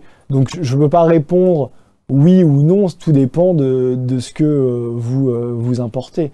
Donc il n'y a, pas de, règle. L'idée d'un protectionnisme intelligent, c'est de pouvoir s'ajuster selon euh, le pays qui est en face, s'il respecte ou non les mêmes normes sociales et environnementales, et pas seulement le pays, mais également le secteur, selon si c'est des produits agricoles, si c'est du produit textile, du produit industriel pur et dur. Donc il y aura évidemment un, y aura un ajustement à chaque fois, et c'est d'ailleurs ce qui est fait en, Suisse. Je, je prends un exemple de protectionnisme. En Suisse, vous savez qu'au niveau agricole, ils mettent des quotas et des droits de douane complètement prohibitifs tant que la production suisse n'est pas écoulée, et ils baissent les quotas à partir du moment où euh, justement les produits suisses sont écoulés. C'est une gestion cas par cas, et de ce que je sache, quand on parlait de mesures de rétorsion euh, tout à l'heure, la France n'a pas de mesures de rétorsion vis-à-vis -vis de la Suisse, de même que l'Allemagne n'en a pas, ou d'autres pays du monde. C'est un protectionnisme intelligent. C'est ce que font les Suisses, un pays de 8 millions d'habitants. Je ne vois pas pourquoi la France ne pourrait pas le faire. Il est 23h13, nous allons donc euh, prendre la dernière question. Euh, une question d'Étienne Routier. Souhaitez-vous le retour d'une parité monétaire franc-or Et quelles en seraient les conséquences euh, sur l'économie française? Alors, On n'a pas de position dans le programme là-dessus. A priori, moi je dirais non, dans la mesure où L'étalon or avait quand même une grande rigidité en, soi. C'était un, système très rigide et vous avez notamment le fait que vous devez réévaluer en permanence votre parité entre votre devise et l'or. Donc vous devez tenir des parités ou sinon les réévaluer. Donc c'est assez lourd alors que le monde est actuellement en, change, flottant. Ça, n'aurait pas beaucoup de sens de le faire. Et si vous voulez maintenir à tout prix une parité pour qu'il y ait une croissance économique il faut que vous ayez à chaque fois une croissance des extractions d'or, ce qui n'est pas euh, possible puisque l'or est en quantité finie euh, sur la Terre. Donc je vois plus d'inconvénients que d'avantages à l'or. L'avantage euh, de l'or, évidemment, c'est que pour les personnes qui détiennent la monnaie, il y a une garantie puisqu'il y a une valeur physique derrière, mais l'État se doit de garantir les, dépôts et de, et donner la confiance dans la, monnaie nationale. Et quand cette confiance est là, se mettre une parité or serait plus un frein qu'autre chose et, une, et donnerait un manque de flexibilité à la politique économique et, monétaire euh, de la France. je crois que c'était la, dernière question. Je vous remercie euh, euh, à tous d'avoir suivi ce, ce, direct. Je vous invite encore une fois à ne, pas relâcher, à adhérer, puisqu'on on en a euh, besoin. Et je réinvite tous les adhérents euh, d'Île-de-France à nous rejoindre. Je crois que c'est à 8 h euh, du matin au Salon de l'Agriculture. Vous pouvez contacter votre délégué départemental ou régional. Il y aura une grande opération UPR pour expliquer aux agriculteurs, aux éleveurs, la nuisance de l'Union européenne et tous les intérêts qu'ils ont à un Frexit et donc leur faire découvrir notre, notre beau mouvement. Merci à vous. Retrouvez nos analyses, nos propositions, adhérez ou faites un don sur upr.fr. Retrouvez-nous aussi sur Facebook pour partager des idées et participer au direct. Twitter pour suivre les réactions de François Asselineau au jour le jour. YouTube pour ne rater aucune de nos vidéos. Pour nous aider à rétablir la démocratie, poussez-nous, abonnez-vous.